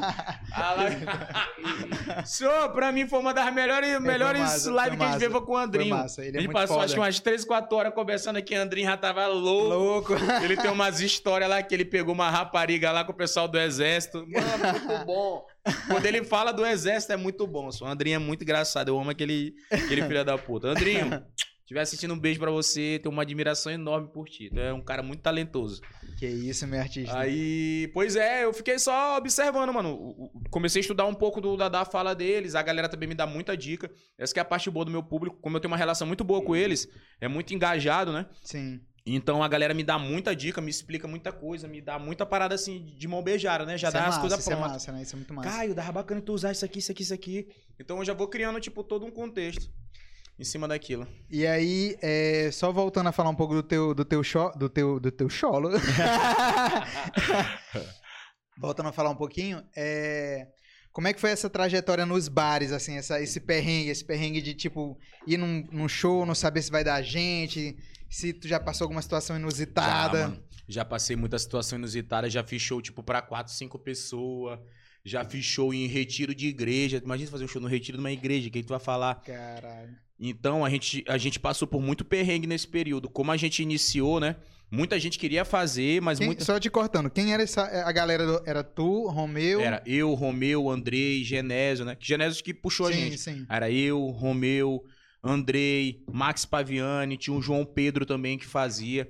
Tinha o Cadu, que era um moleque grandão que ele fazia também. Como eu te falei, a maioria da galera que iniciou com a gente, todo mundo parou, entendeu? Entendi. E tinha uma outra galera, aquela galera lá do, do outro comediante. Do Ted. Mack? Do Ted, Mack. Aí tinha a galera do Ted Mack, que era uma outra vertente já.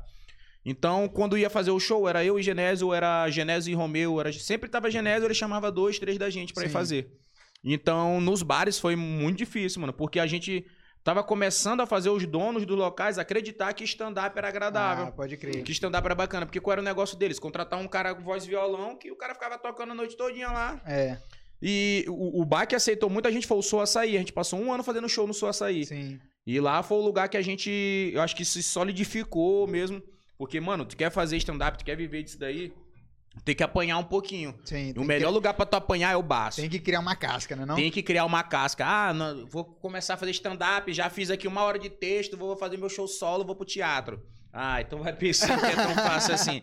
Tem que apanhar, só fazer show pra duas pessoas, fazer show pro pessoal que não tá nem te ouvindo, É olha pra ti assim, Cara, é engraçado vira porque cara. Mano, assim, é ó, muito ruim isso. Eu tô subindo no palco com o microfone e. E, cara, a primeira vez, a primeira, a primeira vez que eu subi no palco tal, foi foda, né? Foi massa Uhum. e tal. Então eu falei, pô, não vou desistir, não, vou continuar. que era o meu medo, né? Eu tinha medo de ficar, de, de ser muito ruim e desistir. Mas é porque o stand-up é isso. Um dia tu é muito bom, aí tu volta pra casa falando assim, caralho, eu sou foda. É, mas aí Aí beleza. no outro dia que tu vai, é uma merda. É, fala, porra, vou desistir Aí disso. beleza, aí eu demorei, eu, eu foi assim, aí fiz o primeiro, foi massa e tal, fiquei feliz pra caralho, me senti foda. Aí a gente marcou um outro show, aí foi num bar. Aí a galera prestou atenção eu, e a galera riu pra porra, eu me senti foda de novo. Aí, eu, nasci estourei, pra isso, nasci pra isso. Tá chegando aí o novo Thiago Ventura de... do- Aí é ele. Estourei, estourei, nasci pra isso. Aí teve um dia, cara, que a gente fez um show, foi num, foi num bar. Aí beleza, marca, a, gente tava mar- a gente tava marcando show nas quintas. Porque qual era a estratégia? Era. Porque eu acho injusto com o empresário, o cara já tem uma sexta do pagode. Aí tem o sábado do samba e o domingo do reggae. E tá dando certo pro cara. Uhum. Então eu acho injusto chegar pra ele e falar assim, pô, ao invés de tu tirar, por que, que tu não tira o samba do sábado e bota o stand-up? Do nada. eu acho injusto. Porque, bicho, querendo ou não, o bar já tem um costume lá da galera aí é, curtiu, tabela, curtiu o s- o, samba no sábado. Aí eu falo pro cara, vamos ver a quinta. O que, que Aí tu tem tu faz quinta? a galera ficar aí com raiva de ti, se tu tirar o samba. dele do sábado. Exatamente, exatamente. "Ah, tirar o samba com esse filha da puta aqui, rapaz. É. Tomar cerveja aqui nesse lugar, não, senhor. Aí eu falava, o que que, tu, que que tu tem aí na quinta? Ele, não, quinta não tem nada. Eu falei, ah, bora tentar um stand-up. Aí a gente tava começando a, a- a- a- entrar nos bares, né? Dessa Aham. forma. O, o meu grupo vai desculpando qualquer coisa. E aí teve um dia que a gente marcou um show, tipo assim, ah, vai ser daqui a 20 dias o show. Aí beleza. Deixamos o show marcado e tal. Aí quando foi na semana, a gente viu que ia ter um jogo, Flamengo e Palmeiras. Aí o Ego vai ser dia de jogo, ó. Na hora do stand-up. E agora, o que a gente faz? Aí, rapaz, por que, que a gente não faz o seguinte? O jogo é, é às 19. É um jogo cedo, né? Bora fazer o bora botar o jogo e, no- e depois do jogo a gente bota o stand-up. Pra não perder a data, saca? Uhum. Aí, então, beleza, vamos fazer isso então. Vamos fazer uma artezinha. Jogo stand-up! Jogo, jogo e comédia! Vai ter futebol e comédia hoje! Sucesso, ninguém, Sucesso! ninguém pensou nisso Todo aqui. mundo sai ganhando. Cara, beleza. Aí fizemos e tal, aí passou o jogo e tal. Aí a gente ficou, porra, tomara que o Flamengo ganhe, porque se o Flamengo perder vai ser uma merda, que vai Porra, todo mundo a energia baixa. da galera. Todo mundo torcendo pro Flamengo lá, o Bar tava é, Flamengo esse dia. E aí, beleza, vamos fazer o show. Aí o Flamengo ganhou. Hum. Ponto pra gente, né? Maravilha. Aí eu falei, cara, deixa eu abrir o show, porque até então eu ainda não, não tinha feito a abertura do show. Só ia ou segundo, ou terceiro, ou quarto, ou quinto. Nunca tinha feito a abertura. Aí eu falei, deixa eu fazer a abertura hoje e tal. Aí eu comecei. Caio. Ninguém me olhava, velho. Caralho. Ninguém me olhava. Eu me sentia um idiota na frente, assim, ó, tipo, falando aqui. Caralho, Fala, mano. galera, pessoal, vai começar um stand-up aqui e tal. Aí a galera, assim, ó, Uh. de corda, assim, tipo. É, porra. Diabo é isso aí, muito isso E aí, virava. E aí a merda. Começou, terminou o jogo do Flamengo, começou Ah. o jogo do Corinthians, pô. Porra, aí, Ninguém nego. contou com o jogo do Corinthians, era co- mas não era assim, tipo, Corinthians e era tipo Corinthians e um time pequeno. Time pequeno, tá ligado? Aí tipo, não, ninguém ninguém queria assistir não. Cara, era assim, ó. eu lembrei até dessa sensação ruim como era. Era, é era, era o palco. O palco não, era, era um palco, as mesas, tudo voltado pra gente. Aí tinha um telão do lado. Cara, eu falando aqui, a galera tava assim, ó. Olhando pro telão. E era aí tipo pra assim, ó, ti. Deixa eu ver o que esse menino tá falando aqui rapidão. Aí dava uma Aí olhadinha eu olhava assim, assim, aí. Ego esse lance aí, ó. Jogo vai fazer gol. Jogo, jogo, jogo. Ainda ficava assim, ó, tipo. Tenta bicho, virar. Jô errou esse gol. Mas não acredito que Jô. O cara não é nem torcedor do Corinthians. Porra. Aí ele olhava assim, tipo. Ih, rapaz, isso aí foi escanteio, olha. Eu Rapaz, ficava, mas esse "Ei, menino ainda tá falando pô, ali. é, isso. Caralho, aí eu fi- foi uma situação assim, constrangedora. Eu fiquei tipo, Caralho, caralho, que, que, merda. merda. Eu não sou o fenômeno que eu achava que eu era. Mas isso aí é bom, mano. Isso aí é bom até pro ego do cara, porque o, o stand-up também tem essa parada. Tu te inflar muito, tu dá com o cu na pedra, tá ligado? Então o cara não pode se inflar, ele tem que estar tem que tá com o pé no chão e amadurecer muito. Porque isso daí foi uma situação que no dia que tu chegar no lugar onde todo mundo estiver te olhando, tu vai destruir, tá ligado? Uhum. Porque se tu não passar por isso daí, tu nunca vai entender como é que é as fases, entendeu? Exatamente. Então, como a gente falava, o bar é um lugar péssimo. Mas ele te amadurece tanto que na hora que tu chega no teatro, tu não perde uma piada só. Porque a galera tá tão te olhando que tu não perde estoura as piadas tudinho.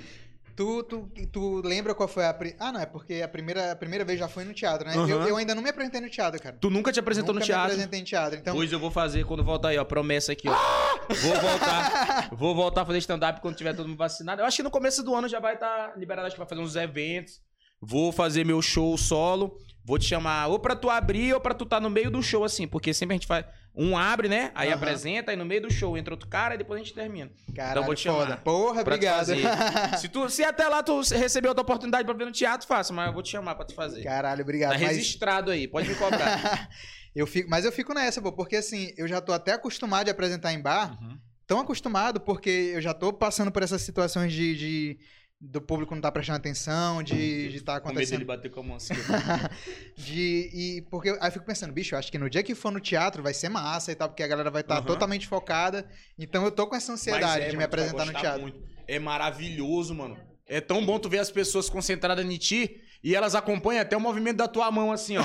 elas riem, pô, do, do, do movimento assim que tu faz com a mão. elas- É massa demais, tu vai gostar pra caralho quando a pessoa vai com vontade de sorrir. Quem vai pro teatro já vai com vontade de sorrir, entendeu? Caio, é. Agora uma galera mandou umas perguntas. E Ah. aí a gente vai fazendo essas perguntas aí e mandando salve pro provo. Pro, pro provo. já tô Eu não, tô nem, eu não tô nem bebendo e já tô gaguejando aqui. Ó, esse aqui foi. Uma pergunta polêmica tem? Hoje, claro. Ora, porra, a galera quer é, é saber das treta. Ah. Não, é porque a galera mandou umas perguntas, eu falei, hum, essa aqui tá light. vamos botar essa aqui que dá polêmica. Mas vamos começar Pode com uma de fazer, boa. fazer. Eu não tenho, eu não tenho BO, não. Não, hoje a gente tá podendo falar de tudo. Amigo, pode falar do que quiser isso. Que isso, aproveita. A gente vai começar também uma live no Instagram. Então, se alguém meteu alguma pergunta aí, Ingrid, tu pode estar atrapalhando a gente aqui e, e- ainda mais se for uma treta. Se for treta, tu pode atrapalhar com certeza. Ó, arroba o Johnny Santos, que é meu parceiro do, do- do- da comédia, do Vai Desculpando Qualquer Coisa. Ele perguntou como é o processo de criação dos teus personagens. Mano, é muito louco isso aí, porque muita gente me pergunta, imaginando que tem todo um processo complexo, toda uma parada. Mano, é a parada mais simples do mundo, entendeu? É só tu ter uma sacada. Todos os personagens que nasceram comigo foi de um momento assim, pum, foi só um, um, um, um um lápis. É, tipo, um estalo insight. que apareceu e falou, caralho, um personagem dessa forma. Mas eu não crio toda uma... Uma, uma, uma, uma- uma ciência pra fazer a parada, não. Entendeu? Eu acho que o bacana da comédia é algo simples mesmo, é algo. Porque tudo pra mim tem que ser do cotidiano. Eu acho que tem que ser uma pessoa que. Pra gerar identificação. É, tem tal. que gerar muita identificação, tem que ser um personagem do cotidiano ali do Maranhense, mas é algo simples, mano. Eu sempre tento pegar um personagem que tenha trejeitos bem simples, que tu tenha um amigo parecido, não é nada muito complexo, não. Então, vendo o estalo, eu nunca fico forçando ou criando uma, uma série de coisas pra pra formular um personagem perfeito. Ele vem do nada assim mesmo. Tu vem tem- do nada e eu vou. Mas aí eu sou chato, eu dou muita. Eu dou muita personalidade, entendeu? Sim. Dou muita personalidade, eu dou muito trejeito, eu dou, sei lá, um tique nervoso, alguma coisa que só ele tem, um jeitinho de falar assim. Ô mamãe, pá, muda a voz e pá. Pra poder isso gerar a identificação da pessoa. Quais são. Tu tem algum personagem favorito? Tem algum tipo, caralho, eu acho esse aqui foda. É, pô, é o Zeca, pô. É o Zeca, né? Abaixou, tá espertinho, mano. E aí, senhor, você- esse que tá fazendo live? É live, é live. Esse meu menino deve estar assistindo lá de Pinheiro. E aí, gente de Pinheiro, tão espertinho vocês? É, eu ia te perguntar alguma coisa. É, quais são. Tu lembra assim, quais. Quantos personagens tu tem? Tu sabe, sabe dizer? Cara, ó, eu tinha, tinha uns personagens que eu comecei, eu tinha a Titia, né? A Titia é um personagem bem antigo, só que me segue há muito tempo exclusivo a Titia, que é a Titia da Conforto e pá. Que eu parei de fazer a Titia porque o Andrei começou a fazer o Cartolas. Aham. Aí eu parei de fazer porque era um personagem muito parecido. Aí eu fazia a Titia, ele começou a fazer o Cartola, eu falei assim, ah, vou deixar de fazer esse personagem aqui. Ah, tá bom, já fizeram. E Quando- pá, que muita gente até falou assim, epa, vocês estão... É... quem foi que pegou de quem, pá. E Ah, pra, parar com isso daí, entendi, eu parei entendi. de fazer a titia. A galera queria eu- gerar uma treta É, e não conseguiu. E quem foi que copiou de quem? Aí eu parei de fazer a titia, mas eu vou voltar a fazer ela, entendeu? Mas só que ela vai vir muito mais repaginada agora. Aí tem o. Tô rotando pra caralho, porque eu. Do nada um É arrotão, seu. Aí tem o Sidney, que o Sidney ele é tipo do interior, ele é de Santa Rita, ele veio de Santa Rita pra cá pra estudar. Aí todo fim de semana ele liga pra mãe dele pedindo dinheiro. O Sidney é aquele amigo que vem do interior pra estudar, mas não faz nada. Chega aqui, conhece os outros, começa a, a usar o que não deve, a beber demais, a tá de bambu, entendeu? Aí tem o Jefinho, né, que foi o que estourou. O Jefinho é o que eu acho que é o personagem que a galera mais gosta. Porque foi, foi ele que criou tudo, né? Ele que deu porta pra tudo. O Jefinho. Tem o Zeca, né? Que é, o- que é o meu, meu favorito. Tem mais uns dois personagens, mano, que eu criei assim, mas não, não, não, acabei não levando muito, não. Tinha o Roger, né? Que ele era carioca e pá, tinha vindo pra São Luís, que é até parceiro do Jefinho. Mas os mais, os mais famosos são esses daí. Tu tem essa sacada de falar assim, égua, esse personagem tá dando certo, esse personagem a galera não tá, não tá Tu engajando. percebe na primeira, na primeira Na tu percebe. primeira mesmo. Mas graças a Deus, os personagens que eu fiz, assim, todos deram muito retorno. Tanto que a Titi, a galera pede ainda até hoje, mano. A É isso galera que eu ia te perguntar, se a galera, por exemplo, o Jefinho, teve uma época que tu deu uma, uma, uma parada no Uma parada. Jefinho e tal, e a galera fica cobrando, cobrando. Fica, fica cobrando direto. Se dependesse da galera, pô, eu fazia personagem todo dia. Só que eu enjoo muito fácil das coisas, entendeu? Entendi. Tipo, ah, hoje eu fiz o Jefinho aqui, eu vou enjoar muito fácil. Eu parei de fazer ele porque eu tava enjoando, não aguentava mais. Tem Os outros me também, parar na rua, e aí, ladrão, não sei o que, e pá. Eu não era mais o Caio, eu era o Jefinho, ligado, tá ligado? Ligado. E eu enjoo, mano. Eu- eu- Se eu enjoar de fazer isso bem aqui, ó, eu faço podcast todo dia. Eu tenho que fazer com tesão. Se eu não Sim. tiver mais tesão de fazer isso aqui, amanhã eu falo assim, Erson, não dá mais. não tô. Pô, que Não isso. tô mais com tesão de fazer, então acho que tudo tem que ter aquela, aquele meio termo, né? Sim. Eu gosto de fazer os personagens quando eu tô com tesão de fazer. Aí quando eu perco um pouquinho de tesão, eu deixo de fazer. Só que o seguidor ele não tá nem aí, ele tá foda-se, ele quer pra fazer todo dia. Faz todo dia, caralho. É. Cara, porra. Olha, até perguntou aqui, ó. A outra pergunta é do arroba Igor Cavu, nosso parceiro também, Igor Cavu, um abraço. De onde surgiu o Sidney e por que ele só leva laranjada? O Sidney surgiu. até me engasguei aqui, quase morro. o Sidney ele tem aquele filtro. Ele tem aquele filtro que o olho vem bem pra cá, né? Aham. Mas surgiu porque eu conheço, mano, amigo meu que é do interior. E a gente saía muito dia de sexta e sábado pra resenha. Eu falei, bicho, mas tu não tinha que estar estudando. Seu, mamãe tá lá no interior, você não tá nem sabendo de nada, bora pirar. Então surgiu disso, de eu ver alguns amigos fazendo isso. Eu falei, bicho, eu tenho que dar personalidade de, um- de algum personagem que seja dessa parada. Que ele ligou, mamãe, você pode mandar 50 reais pra mim. não, mamãe, vou fazer o trabalho da escola. E toda vez ele liga, entendeu? Da escola não, da faculdade, pá. Aí ela liga dizendo que ele, ele liga muito dizendo que tá no, no, no, no- retiro, que tá não sei o que, na igreja e pá, ele tá pirando por aí. Ó, Mas eu peguei mesmo através de amigo, entendeu? De ter amigos que agem que nem ele e eu acabei transformando no personagem. A próxima pergunta é do arroba andrém.ades. Um abraço, André. Qual foi a coisa mais pesada que você escutou em relação a estar presente na internet? Teve alguma coisa que tu escutou assim, tu, caralho, essa- pessoa aí magoou? Uma coisa, como eu te falei, eu nunca sofri muito hate da galera, não. Então eu acho que eu nunca ouvi algo muito pesado. Eu acho que se eu tivesse ouvido eu lembraria, mas eu nunca ouvi algo muito pesado, não. Claro que tem de vez em quando aquelas pessoas que falam uma bobagemzinha, mas pra mim eu criei uma. Eu criei uma. eu Acho que uma Uma maturidade tão mentalidade. grande, uma mentalidade, uma maturidade tão grande, como eu já gravo há muito tempo, desde 2013, que eu não deixo muito essas paradas me abalar, não. Então eu não guardo, entendeu? Ah, legal. Isso é eu não massa. guardo muito isso de, ah, qual foi a coisa que a galera falou que foi a mais pesada, eu não lembro, entendeu? Porque eu acho que o público que me acompanha, que é fiel e que gosta, é tão grande que exclui tudo isso. Eu sempre fui muito bem recebido, graças a Deus eu não, não tive aquela época ou não tive aqueles momentos que. De novo. que a galera me tratou Fala, meu gasoso. Eu sempre tive essa facilidade de, de, de conseguir conviver muito bem com todo mundo e todo mundo me tratar bem, né? Então eu não- lembro, não, algo que a galera tenha falado que possa ter me abalado. Na internet não, mas assim, é, com familiar, alguma coisa já aconteceu? Alguma coisa do cara chegar e falar... Não, pior filho, que minha filho- família, Meu filho, é o seguinte, isso aí não dá certo não. pior que minha família foi o maior apoiador de eu trabalhar com comédia. Todo Que mundo lá massa, de velho. casa falava, mamãe, meus tios, vovó, meu filho, tu nasceu foi pra fazer isso aqui, ó, tu tem que Caralho, fazer que isso aqui. massa, velho. que A gente, massa. porque eles sempre assistiu, pô, tudo que eu postava, eles sempre assistiram. Então, o que foi? Tá encerrando? A Raquel tá perguntando se tu quer ir em Pinheiro gravar. E Raquel, eu quero ir em Pinheiro. Eu já falei várias vezes pro meu seguidor, porque meu seguidor eles me levam pra viajar muito, né? Só, só muito. lê a pergunta, como é que é? A Raquel quem? Ra... Lê aí. Se eu quero ir em Pinheiro gravar, né? Não, só pra... Como é o, o- o arroba dela? dela? Ra Raquel Nilmara 29 tá perguntando o quê? Se... O Caio quer ir em Pinheiro gravar. Caio, você quer ir em Pinheiro gravar, gravar vídeo ou gravar o quê? Gravar, é porque Ah, pode eu crer. falei, eu falei no meu. É porque é Beijo, seguidora. Raquel. Beijo, Raquel. Eu falei nos meus stories um dia desse que eu queria muito começar a ir nos interiores, né? Ah, pode crer. Pra conhecer mais do interiores e gravar. E apareceu muita gente dos interior. Principalmente de Pinheiro, a galera de da Pinheiro, de Baixada. Pinheiro. Tu não De consegue falar de Pinheiro, né? Não, eu não consigo, já, já sai logo de. O Luanzinho Zezé Luanzinho Zezé. pedindo um salve pra Pinheiro também. Salve, Salve, Luanzinho, Luanzinho, né? Zezé. Rapaz, seu Luanzinho, salve pra ti, um. Qualquer dia desse eu vou levar o tarrafa aí pra gente pescar em Uritinga. Mas é, mano. é- Olha, pra tu ver, ó, a galera é muito parceira, é muito da hora, mano. Massa. Então não tem, eu não consigo lembrar assim um momento que, que alguém falou algo que seja pesado, nem da minha família, porque, como eu te falei, eles sempre me apoiaram muito. Então, acho que eu fui muito abençoado nessa parte, de nunca ter sofrido pressão da minha família pra me fazer logo outra coisa na minha vida.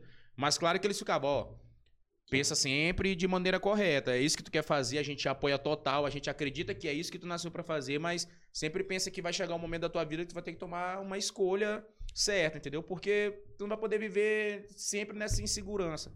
Cara, e apoio familiar é um negócio maravilhoso. Porque assim, ó, eu, eu, eu trabalho e tal, trabalho na aviação, não sei o que, eu tenho esse, esse emprego, né?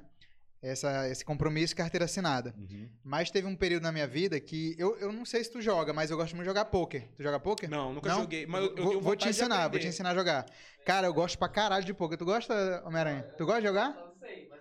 Caralho, eu vou ensinar aprender, vocês. Eu vejo a galera jogando da Eu hora. vou, eu vou ensinar vocês. Cara, eu amo poker. É uma parada assim que eu sou apaixonado. Eu tenho uma tatuagem de poker, entendeu? Que top. Eu já fui em São Paulo, já ganhei torneio de poker. É uma parada que eu Caralho, amo, eu amo. puta, Assim, mano. tipo, é comédia e poker, são as coisas que eu mais Filho amo. do diabo, né? E aí, é, por muito tempo eu, eu tentei me profissionalizar no poker.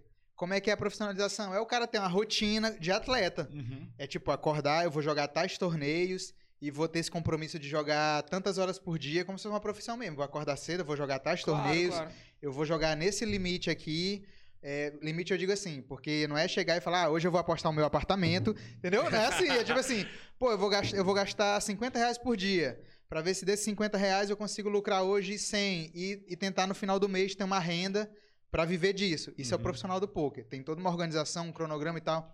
Então, quando eu tentei, é, eu, eu não tive esse apoio familiar, apesar de ganhar, de ter um retorno, de às vezes ganhar uma grana e tal, e, e minha mãe olhar, minha família olhar o dinheiro entrando, mas minha mãe falava: Isso aí um dia tu vai querer apostar tua casa, tu vai querer apostar teu carro, e aí isso aqui um dia Ah, eu- tu vai morrer, não sei o quê, tu vai apostar. Aí eu ficava, porra, mãe, não é assim, droga. mãe, tal. É porque eu não vem gosto de negócio de jogo de azar aqui em casa, não.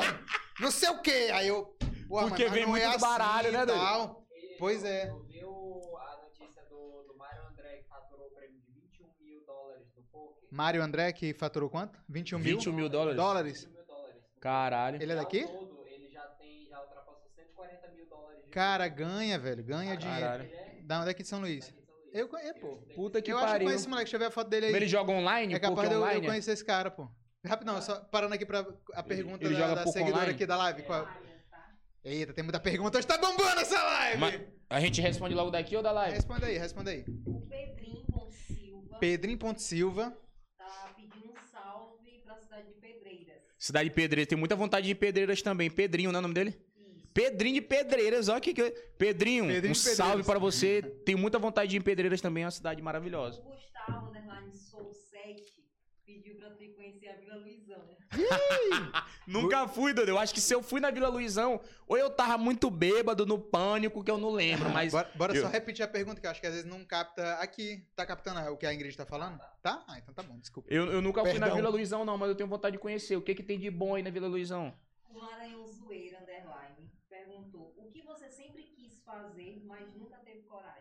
Ai, Que eu que que tu queria fazer que tu não teve coragem, Caio? Caralho, e mano, essas perguntas aí, eu, eu tenho um, um ódio, porque elas são muito abertas. É tanta muita coisa. muita- Tem tanta coisa que eu queria Tem fazer fazer. homenagem. Ah, porra, foda-se. Mano, mas eu não consigo pe- eu não consigo pensar numa coisa em específico. Uma coisa que eu queria fazer, que eu sempre tive vontade de fazer, mas nunca tive coragem. Ah, eu não posso falar não, se eu falar vai dar merda. É muito pesado. Fala aí, fala aí, fala outra aí. É, a escola de jiu-jitsu GDLB é Escola de Jiu-Jitsu, um abraço. Olha. Fazer uma discórdia. Quem é melhor? Você, Romeu ou Andrei? Eu. Ah, fácil, ora porra. Não, meus amigos.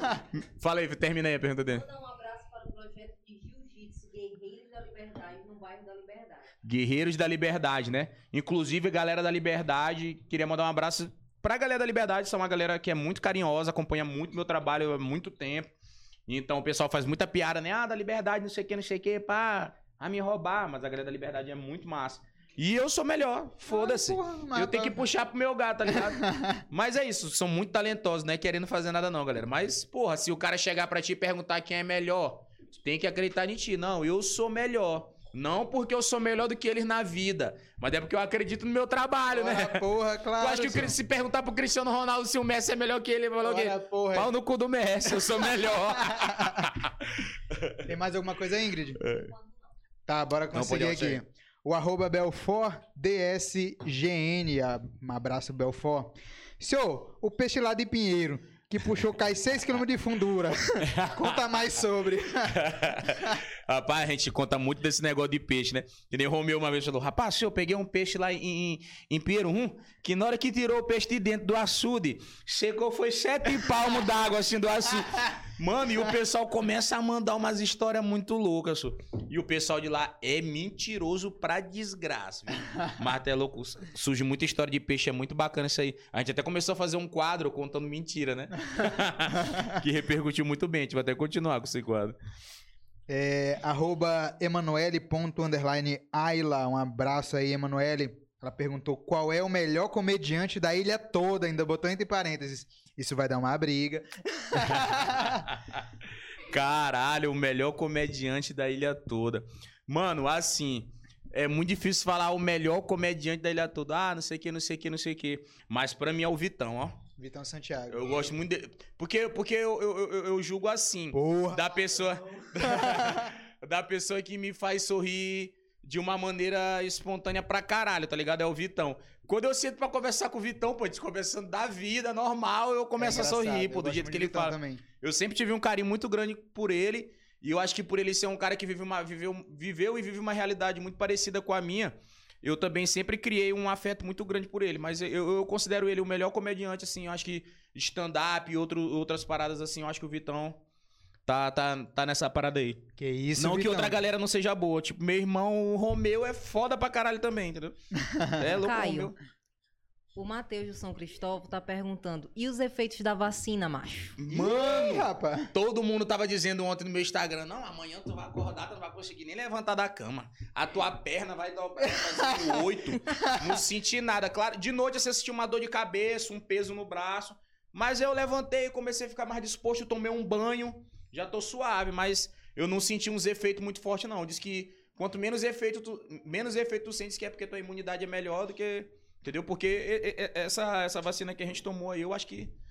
Não sei o que desgraça tem dentro dela, que ela já chega. Ela, ela imuniza na porrada, É. né, parceiro? Mas, mas eu pesquisei lá no, no, no site, diz que nem todo mundo vai ter os mesmos efeitos. Nem todo mundo vai ficar ruim, nem todo mundo e tal. Mas pra mim não teve efeito ruim, não. Cara, é engraçado. Eu só porque- fiquei com um pouquinho de dor de cabeça mesmo na madrugada, mas tá de boa. Por enquanto tá suave, o braço do homem tá tranquilo. É engraçado, porque assim, é, a minha mãe, ela vacinou por causa da idade, né? Ela tem 65 anos, ela vacinou com a AstraZeneca também. Uhum. Só não sentiu nadinha, Sentiu ficou de boa e tal, não sei o quê. Aí passou um tempão, aí meu irmão vacinou com a AstraZeneca também. Aí foi engraçado, porque na época que ele vacinou, não tava nessa, nessa vacinação em massa ainda. Uhum. Então eu não tinha visto ainda a galera reclamando dos efeitos colaterais, né? Das reações, na verdade. Aí eu sei que ele vacinou no outro dia, meu irmão deitado, né? Aí a gente, e, Pedro, o que aconteceu e tal? Tá tudo bem? Aí ele, ah, não tô me sentindo bem não. Aí, epa, mas aí começou aquela loucura. Epa, será que ele, ele tá com Covid? É, Será uma que ele- galera tava falando isso aí. Será que ele já tava doente, vacinou doente Meu e hoje tá Deus. sentindo as reações? Porque realmente na época que ele vacinou, não tava essa, essa onda de, de- da galera falar sobre essas as reações, né? E aí a gente ficou preocupado lá em casa, pô. Aí, aí minha Pensando mãe. que o menino tava Aí morrendo. minha mãe, meu filho, é, é levante, vai almoçar. Aí ele falava assim, ó. Mãe, mas eu não consigo me mexer, mãe. aí ela, aí ela, meu filho, mas você tem que almoçar. Ele, Mãe, traz a comida. Mas é ele desse não se jeito. mexia, pô. a se galera falou que eu ia ficar desse jeito. E eu já tava, tipo, pensando, que eu até. A gente já tinha marcado o podcast. Eu falei, é, bicho, eu não vou aguentar ir no podcast, não, se eu tiver mal. Mas não, mano, eu fiquei de boa. Até Graças agora tá suave. Deus. Não sei amanhã, né? Mas eu Aí, tô suave. Aí, beleza. Aí eu fiquei, epa, que loucura. Aí agora que a galera tá vacinando muito, aí muita gente tá reclamando, né, das Aham. reações e tal. E eu falando, porra, minha mãe teve, me vacinou é, 65 não sentiu nadinha. Eu falei, vamos ver a segunda dose aí, senhora. Será que. Ah, vamos ver. E aí eu vacinei por, é, por, por trabalhar na aviação, eu, eu vacinei há um tempinho atrás, eu vacinei com Pfizer. Uh, meu, tá. E aí, meus amigos, eu não É senti. Cara. Eu não senti nenhuma reação. Minha, minha noiva, Mas ela que essa sentiu. daí ela, é- ela é- ela é lisinha, suavinha, né? suavinha. Ela roda lisa. Ô, lindo, lindo demais. e eu não consigo mais falar Pfizer, eu falo só agora Pfizer. Pfizer. Aquele vídeo ficou muito engraçado, aquele cara. Não sei se tu viu. Ficou muito engraçado. Pfizer. Pfizer. É, Mas diz que vai vir agora uma tal Tá da passada? Janssen. Da Janssen, né? Que é só uma dose. é, Essa daí que eu acho que vai ser da louca, que é só uma dose. Então é a meio litro. dela? Não. A reação dela é tu ficar vagando por São Luís com uma carroça amaldiçoada. Eu pensei que era ficar fedendo igual a Lagoa da Janssen. tchau, tchau, tchau. Depois dessa daí eu vou sair. Pi- Que isso, cara. Volta, foi tão boa. Fiquei triste. Vamos continuar aqui. Desculpa aí, galera. Foi mal. Essa aqui é polêmica. Ó, teve uma sequência de perguntas do meu amigo Wesley Toreto. Um abraço, Wesley. O Wesley é o diabo, ele é o diabo. O Wesley é o diabo, né? Ele é o diabo. E ele mandou aqui, arroba Maranhão Sincero. Ele é o ADM dessa página, viu? Caso vocês queiram odiá-lo, Aham. é esse aí, ó, o Wesley Toreto. O que que tu acha dessa galera que imita teus vídeos? Ele fica logo essa. Mas tem, pô, tem muita gente, inclusive amigos teus. Mas tem, pô. o Wesley, ele é mais puto do que eu, senhor, com esse negócio aí. Porque, mano, depois que a gente começou. Ó, no tempo que, a gente, que eu comecei a fazer o Jefinho, aí apareceu uma galera fazendo vídeo de marginal. Todo mundo. brrr, Um monte de vídeo de marginal aqui em São Luís. Aí, beleza, eu parei de fazer o Jefinho, o nego começo, continuou insistindo. Aí eu larguei de mão. Como eu te falei, eu sou muito assim.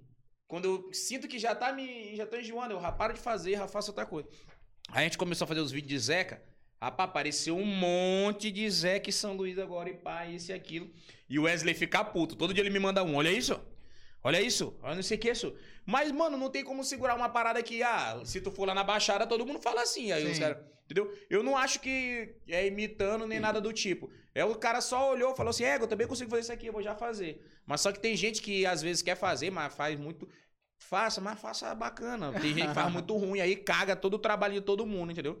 Eu só acho ralado assim, que a pessoa quer, quer fazer porque quer fazer, porque tá no hype, aí faz um negócio ruim, aí acaba bo- botando que todo mundo é ruim também pra fazer É, aquilo dali, foda. entendeu? Aí acaba bagunçando a ideia. Faça bom, faça legal. Ih, E se olha aí. fizer ruim, aí nós vamos falar mal mesmo. Fica a dica. e aí o, o Wesley também perguntou: tem algum projeto que tu tem muita vontade de fazer, mas nunca saiu do papel? Algum projeto que eu tenho muita vontade de fazer. Cara, um projeto que eu tinha muita vontade de fazer era a peça com os meninos, né? A gente ia fazer a peça que era o Jefinho, a Laricinha e o Pescocinho. Só que nunca saiu do papel, mano. Na hora que, que a gente tava colocando, aí Andrei virou vereador, chegou a pandemia, não sei o que, não sei o que. E eu acho que nunca nunca vai dar certo esse projeto, tá ligado? E agora vai ser a peça que eu vou fazer com o Romeu, porque a minha vontade, mano, é fazer um bagulho que eu possa rodar o Maranhão todinho, entendeu? Fazendo. Ainda não saiu do papel. Outra coisa que ainda tá no papel é o meu podcast solo, né? Bora Que- falar sobre isso, vamos falar sobre isso agora. Meu podcast, desse solo aí, meu amigo Eris aí, que vai produzir o meu podcast aí, ó. Eu vou te mandar logo essa aqui, que a gente quer falar de po- polêmica. Manda logo. É, poli- é sobre o seu podcast? Porque que. Primeiro, como começou. Tu quer fazer a pausa do banheiro? Pode ser, vamos fazer uma pausa pro banheiro e depois vamos. Vamos falar de polêmica!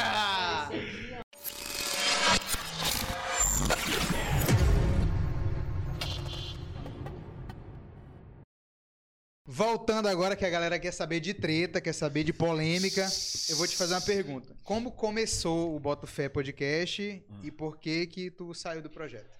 Cara, o Boto Fé Podcast começou assim, eu já assistia os outros podcasts, né, que já tinham, eu acho que naquele tempo era só o Flow.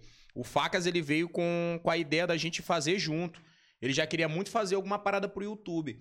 Aí ele veio, a gente foi até na Cactus. A gente foi na Cactus, fumou um narga e pá, não sei o que. Falou, mano, bora fazer um podcast junto. E o podcast era pra ser na Cactus, entendeu? Ia ser um dia da semana na Cactus que eles iam ceder pra gente lá, a gente ia gravar lá, né? Que era um cenário bacana e pá, fumando narga. Aí de- a gente fez lá no estúdio onde ele trabalhava, fez primeiro um, um piloto na casa dele e depois fez no estúdio onde ele trabalhava. Mas surgiu assim, desse nosso papo, entendeu? Mas ele que veio com a. E da onde vocês se conhecem? Ah, e o Faca a gente se conhece há muito tempo, o negócio de produção de vídeo, entendeu? Ah, entendi. de evento ou produzir vídeo pra, pra alguma empresa e Facas trabalhava com isso. Ele trabalha Sim. com essa produção e ele tá sempre atrás das câmeras. Então a gente acabava se esbarrando, né? Porque ele conheceu o Romeu, conheceu o Andrei, me conheceu e pá, a gente tava sempre nesse meio e todo mundo foi virando parceiro de chopp, de festa, essas coisas assim. Mas a gente nunca tinha trabalhado junto. Caralho, eu, eu gostei muito, bicho, porque assim, eu gosto muito de podcast também. De um tempo pra cá eu tenho acompanhado muito podcast, me inspiro aí na, em, em vários. Tem um, é minhas, são minhas referências, né? E aí, quando eu vi o, o Boto Fé Podcast, eu fiquei louco. Tipo assim, caralho, tá tendo um podcast aqui em São Luís, que foda, que foda, que foda. Achei muito massa, né? Aham. Eu não conhecia o Facas. Aí falei, caralho, massa, caiu de cara e, e tá com. Aí eu acho que deu uma. uma, é, como é que chama? Uma visibilidade pra Facas, né? de Sim, estar foi. de, de tá fazendo podcast. Assisti o episódio com o Andrinho, achei muito foda. Assisti do, do, do Romeu, do Andrei. Eu tava achando massa que os artistas daqui estavam começando a ser é, valorizados. É, e, dá, e dá um começando- espaço pros caras trocar uma ideia que eles não trocam com ninguém, tá ligado? Sim. Porque às vezes tu vai dar uma entrevista num- numa TV Guará, numa Mirante, numa parada que tu tem que falar todo o tempo formal. É. Tu não pode ser. Ficar à vontade e ficar à tal, vontade. né? Tanto que tem uns caras que são uma coisa lá no Instagram deles e para, são tão focados que quando chega aqui, mano, o cara fica tão aberto Se que tu vê solta, o né? outro lado do cara, tá Isso é ligado? massa, isso é massa. E a segunda pergunta foi por que é que acabou, né? Não, é, aí, pô, tava indo bem e tal, não sei É. o quê, aí do nada na- a bomba, a bomba. Acabou, bota o pé, não sei o quê benzão, e aí do tal. Brigaram, se odeiam, o que que tá Todo rolando? mundo. Mano, foi questão de divergência mesmo. Eu e Facas, a gente diverge muito em pensamento. Tipo assim, ele é um cara da hora. Pra tomar um chopp, pá, isso aqui, pra esse lado da vida. Agora, pra trabalhar é muito complicado. Porque ele é uma pessoa que quer muito da forma que ele quer, entendeu? Entendi. Eu acho que como ele trabalhou por trás das câmeras e, e sempre teve um pouco do comando da situação, ele meio que quis trazer isso pro programa da gente. Então a gente divergia muito. Eu já trabalho com comédia há muito tempo, mano. Então eu sei como pegar a atenção da galera, eu sei como fazer o público vir pra assistir todo dia. Eu sei como tu tem que puxar aqui a brincadeira com o cara. Epa, me conta isso aí, porque... isso é importante. e ele já vinha de uma outra vertente, entendeu? Entendi. Então a gente divergia muito, muito, muito nesse aspecto. Mas o dia que fez a gente terminar mesmo foi no dia que a gente tava gravando aqui uma chamada pra patrocinador, não era, Eres? Uma chamada pra patrocinador. Ele tava gravando a chamada dele aqui. Eu fui até pra outra sala ali, deixei ele gravando a chamada dele. Beleza, ele gravou a chamada, um monte aí. Aí eu vim de lá, que era hora de eu gravar as minhas. Aí na hora que eu fui gravar as minhas, ele se sentou bem aqui assim, ó. E ficou olhando. Eu falei, hum, E- coisa aqui. Aí eu comecei a gravar minha chamada e ele, não, para, não é assim não. Eu falei, Ih, eu te falei, incomodou, amigo, te incomodou. meu amigo, nunca tinha falado isso aqui em lugar nenhum, né? Ih, Eu gosto é assim. Meu amigo, tu não já gravou as tuas? Aí ele falou, não, eu já gravei. Então deixa eu gravar as minhas que eu gravo do meu jeito. O meu jeito é assim. Não, mas tu tem que gravar é assim. Porque eu gravei assim, tem que gravar. Mas tu gravou como? Pois é o teu jeito, o meu jeito é esse. Aí ele ficou bem aqui. Não, mano, apaga. Eu falei, não apaga. Vai ficar desse Eita, jeito. Treta, Aí ele, treta. tu vai voltar. Aí eu falei, bora ver. Aí eu gravei todinho e falei assim, é isso aí, galera, tchau. Aí levantei e falei, deixa esse bem aí. Se ele não gostar, nem bota o meu. Apaga o meu tudinho aí, ó. Bota só o dele, que ficou perfeito. Ele, então beleza, pode apagar o dele. Aí apagaram meus take tudinho e deixaram só o take dele. Porque ele achava que o take dele era melhor, tinha que ser do, do jeito do take dele, entendeu? Tenho nada contra o profissional dele, nada disso. Só que eu acho assim muito chato a pessoa querer ficar se metendo numa parada que é minha ali naquele momento, entendeu? Eu tinha que gravar do jeito que eu achava que seria melhor. Eu que entendo combi- como que é que. combina com a tua personalidade, Exato. com o que o teu público ah, espera tu quer de dar ti. uma dica, mas tu pegar, dar um grito bem aqui, dizer que vai apagar, porque não é assim. Tem que gravar do jeito que ele acha que é. Cara. eu falei, ah, tomar no teu cu, né, cara? Aí no outro dia eu já fiquei logo puto. Eu já falei para os moleques, ó, não vou mais voltar pra gravar, não. Já falei, conversei com os moleques, ó, vou sair do programa por causa disso e disso e disso. Tá bom? Tá muito massa, mas eu não consigo trabalhar com a pessoa desse jeito, entendeu? Aí depois eu falei pra ele, mano, tu sabe muito bem porque eu tô saindo, ó, por causa disso, disso, disso disso. Ele concordou, ele falou, mano, eu sei que eu sou assim mesmo, mas eu acho que dá pra gente chegar numa conclusão. Eu falei, mano, não dá não, pô. A única coisa que dá é, tipo, tu trabalha lá, eu trabalho aqui e pronto. Não dá, se eu tenho, até hoje eu tenho medo de trabalhar com os outros, porque eu trabalho, eu trabalho muito só, né? Exatamente por isso, mano. Porque, porra, a gente é muito amigo, mas na hora que a gente para pra trabalhar junto, aí é fora, tá ligado? Caralho. Porque tem uns caras que, sei lá, mano, pensa muito diferente, quer, tipo, tentar te... Ali não, ninguém era chefe de ninguém, pô. Sim. A gente era a São mesma dois coisa. amigos querendo É. foi um projeto e Que tal. custava ele chegar assim respeitar, não, mas ele quer gravar do jeito dele, é o jeito dele. Eu não já gravei o meu, eu tava aqui perturbando a vida dele, não tava, eu tava lá na outra sala. Eu não tava nem aqui vigiando pra ver como é que ele tava gravando. Eu nem perguntei como é que ficou o dele. Eu só confiei, eu falei, moleque, se ele vai fazer do jeito bom. Esse, né, né, né, ele tá tendo tempo dele pra gravar, então eu acho que ele vai dar o melhor dele e vai fazer bom. Aí eu cheguei pra gravar o meu, ia dar o meu melhor, sabia como é que era. Aí eu só acho ralado isso. Foi por causa disso que terminou essa porra. Aí eu fiquei puto porque ele foi no programa do cara lá, do Quixabá, falar que acabou o programa por causa de dinheiro. Ah, pai. Que ele falou assim, não, acabou por causa de divergência, não sei o que, não sei o que. Aí no final o Quixabá falou assim, ah, o programa acabou por causa de dinheiro? Aí ele falou, é, digamos que sim. Que porra de dinheiro, caralho? Diabo de dinheiro que acabou. Nada a ver, mano, entendeu? A gente nunca fez a... Mano, eu ganho dinheiro com o meu Instagram, tá ligado? Sim. Se eu fosse depender do podcast pra me ganhar rios de dinheiro, eu tava fudido. Porque a gente tava começando um projeto, entendeu? É, a mesma coisa é tu. Tu tá Sim. começando uma parada que tu acredita. Tu não tá começando isso aqui porque tu já tá ganhando 10 mil reais isso aqui, não. Tu tá investindo primeiro pra depois começar a ganhar grana. É, eu tô na luta. Aí. pois é. Mas vai dar retorno. Tudo que tu vai plantando, uma hora vai nascer esse caralho. Que só se não for fértil aqui o terreno, né? E tu tá fazendo uma parada que é bacana, que é bonita, é gostosa. Vai dar um retorno, seja grande ou pequeno, mas vai o retorno ele vai vir. Aí, mano. Abençoa. Aí eu acho ralado só falar que é por causa de dinheiro, porque não é não, mano. Por causa de dinheiro mesmo. Mas Tá, hoje, mas como é que tá a relação hoje? Tá abalado? vocês estão Mano, ele, falando? ele faz não o trabalho tão, dele, eu posso. tão- Mano, eu acho que a gente já se falou outras vezes e pá, mas só que eu fiquei muito chateado com esse negócio do programa aí, pá. Eu sei que talvez ele assista isso aqui, ele vai vir falar comigo, ele vai vir nisso aqui, vai querer vir falar. Mas eu não quero falar, não. Porque já deve ter falado um monte de outras coisas, entendeu? Por aí. Se falou isso ali no programa, pros outros já falou um monte de outras coisas. Então acho melhor fazer o dele lá, entendeu? Deixei até o canal com ele. Falei, mano, eu que tô pedindo pra sair, pode ficar com o canal. O canal tinha quase 13 mil inscritos já. Pô. Tava tendo visualização pra caralho por vídeo. Inclusive, Falei- só, só um ganchinho aqui, pessoal. Se inscreva no canal do Caçando Conversa Podcast, que é importante, né? Não, cara? Manda o recado aí pra galera se inscrever. Galera, se inscreve no canal, vou soltar também no meu Instagram lá pra galera se inscrever. No canal do Caçando Conversa. A gente tem que incentivar a galera que tá começando a trabalhar nessa área do podcast hoje. Tem outros canais de podcast também muito da hora, mas se inscreve nesse aqui. Por do favor. Caçando Conversa, se inscreve nesse. Nesse. Porra, É pelo doido. amor de Deus. Pois é. mas é cara. isso, mano. Mas, ó, eu, foi uma inspiração pra mim, foi uma referência o Boto Fé Podcast, pelo estúdio, porque eu não sabia que aqui em São Luís tinha um estúdio desse, inclusive Aran Studios. Ah, Parabéns, a estrutura de vocês é fantástica. fazer live. Profissionalismo Uhum. foda. Inclusive, a, a segunda temporada do podcast, ou quem sabe a primeira, não sabemos. É, isso aí. A gente quer começar a fazer ao vivo e tal. Uhum. Mas é, eu, eu sou apaixonado por esse estúdio e pelo serviço de vocês. Mas é, os caras são diabo. E, e o Boto Fé Podcast foi uma referência pra mim, porque só de olhar que vocês estão fazendo uma parada dessa aqui, eu fiquei louco, pô. Eu falei, caralho, eu, eu quero fazer também. Aí comecei a, a- me movimentar pra poder criar o projeto. Exato. E muita gente me perguntou, João, a galera tem que fazer em dupla. Começar logo assim. É, Tem que ser dupla. Vai ser sempre tu é e quem? dupla, sempre é dupla. Vai ser tu e quem? Aí, eu aí eu já falava assim, antes do, do, do Boto Fé Podcast ter a treta, eu Uhum. falei, bicho, mas se eu botar uma pessoa e ter problema com essa pessoa? Eu tinha esse pensamento, né? Uhum. Eu acho que é, apresentar sozinho vai, vai dar uma cara pro programa. A galera vai poder me conhecer, saber é, da minha história também e tal. E eu acho que, como eu quero, pelo menos na primeira temporada, focar em comédia, falar de comediantes, galera que vive da comédia aqui no, aqui no Maranhão. Relaxa, fica tranquilo. Só bater aqui.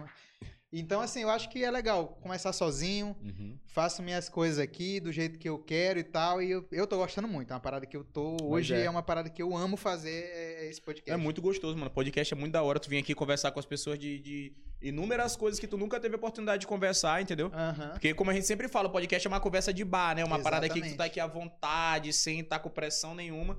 E eu também vou abrir meu podcast em breve. Então, bora falar Agora sobre fazer solo, Tu- porra. po- Mas tu pode falar nome e tal, como é que vai não, ser? no- ainda não pode Mas- falar sobre nome, essas paradas já não? tá, tá ali em copra. Tamo Ah, não, não acredito não.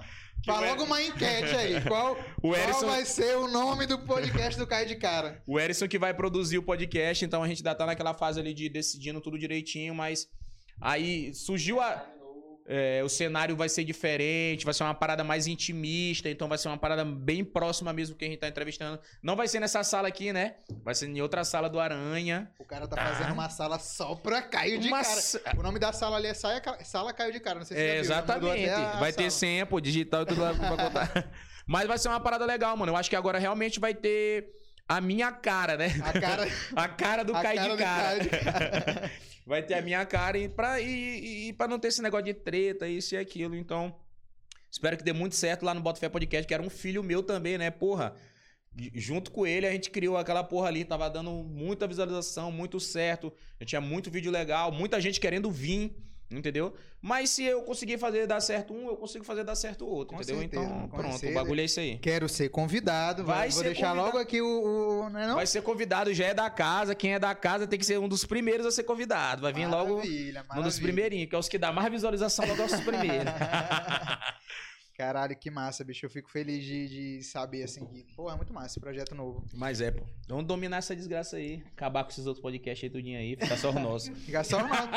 tu quer, tu quer, quando tu tem ideia, assim, de como... Brincadeira! Humor!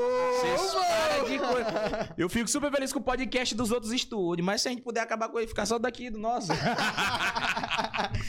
brincadeira, gente, é brincadeira, tá doido? Mas tu tem ideia, assim, de, de, de pessoas que tu quer chamar, tu quer chamar... Tu tem alguma... Por exemplo, eu tô chamando a galera da comédia. Tu Uhum. quer chamar a galera de várias áreas? é Mano, é? eu vou chamar de muita área porque através da comédia, esses anos que eu já trabalho com a comédia, eu conheci muita gente que tu pode imaginar.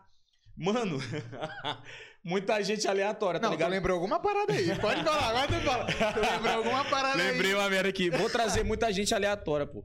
Muita gente aleatória, desde de, de garota de programa até.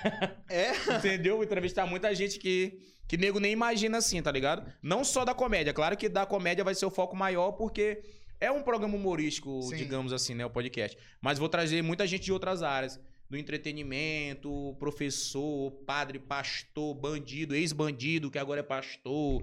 Sei lá, vou trazer gente aleatória pra caralho, tá ligado? Caralho, isso é foda, pô. Isso é foda. Do nada fazer um podcast trazendo minha mãe no podcast. A galera quer ver massa. minha mãe aqui também, bicho. Minha Seria mãe, da hora. minha mãe é muito engraçada, velho. Mano, eu acho que a, a- a mãe da gente também é um. Porque assim, eu também venho com minha mãe, é muito engraçada. Eu acho que é uma das coisas que inspira a gente também, né? Desde criança a gente vê a mãe da gente que é engraçada, aquele sorrisão, isso pra ti. Acho que deve, deve ser muito da hora tu ter uma mãe que é muito divertida.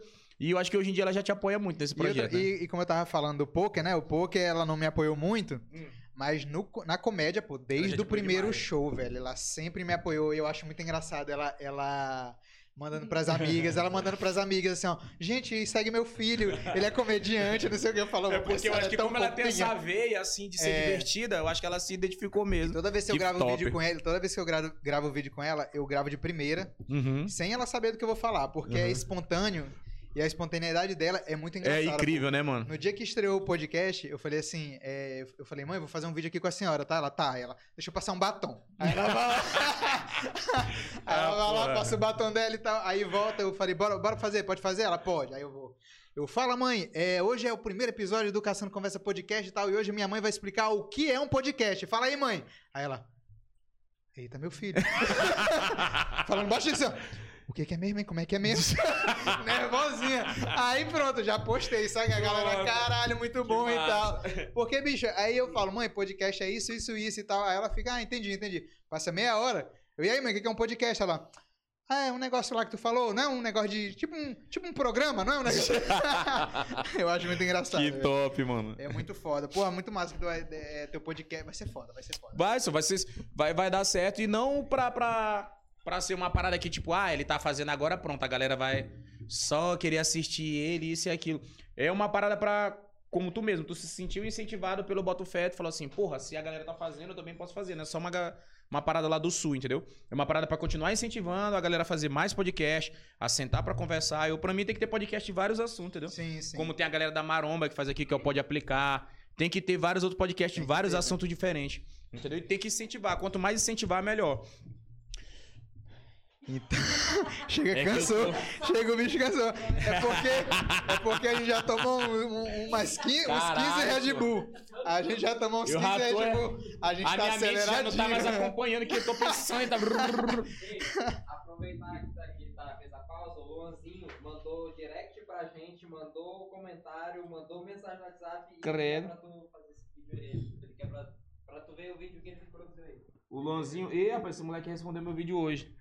Luanzinho.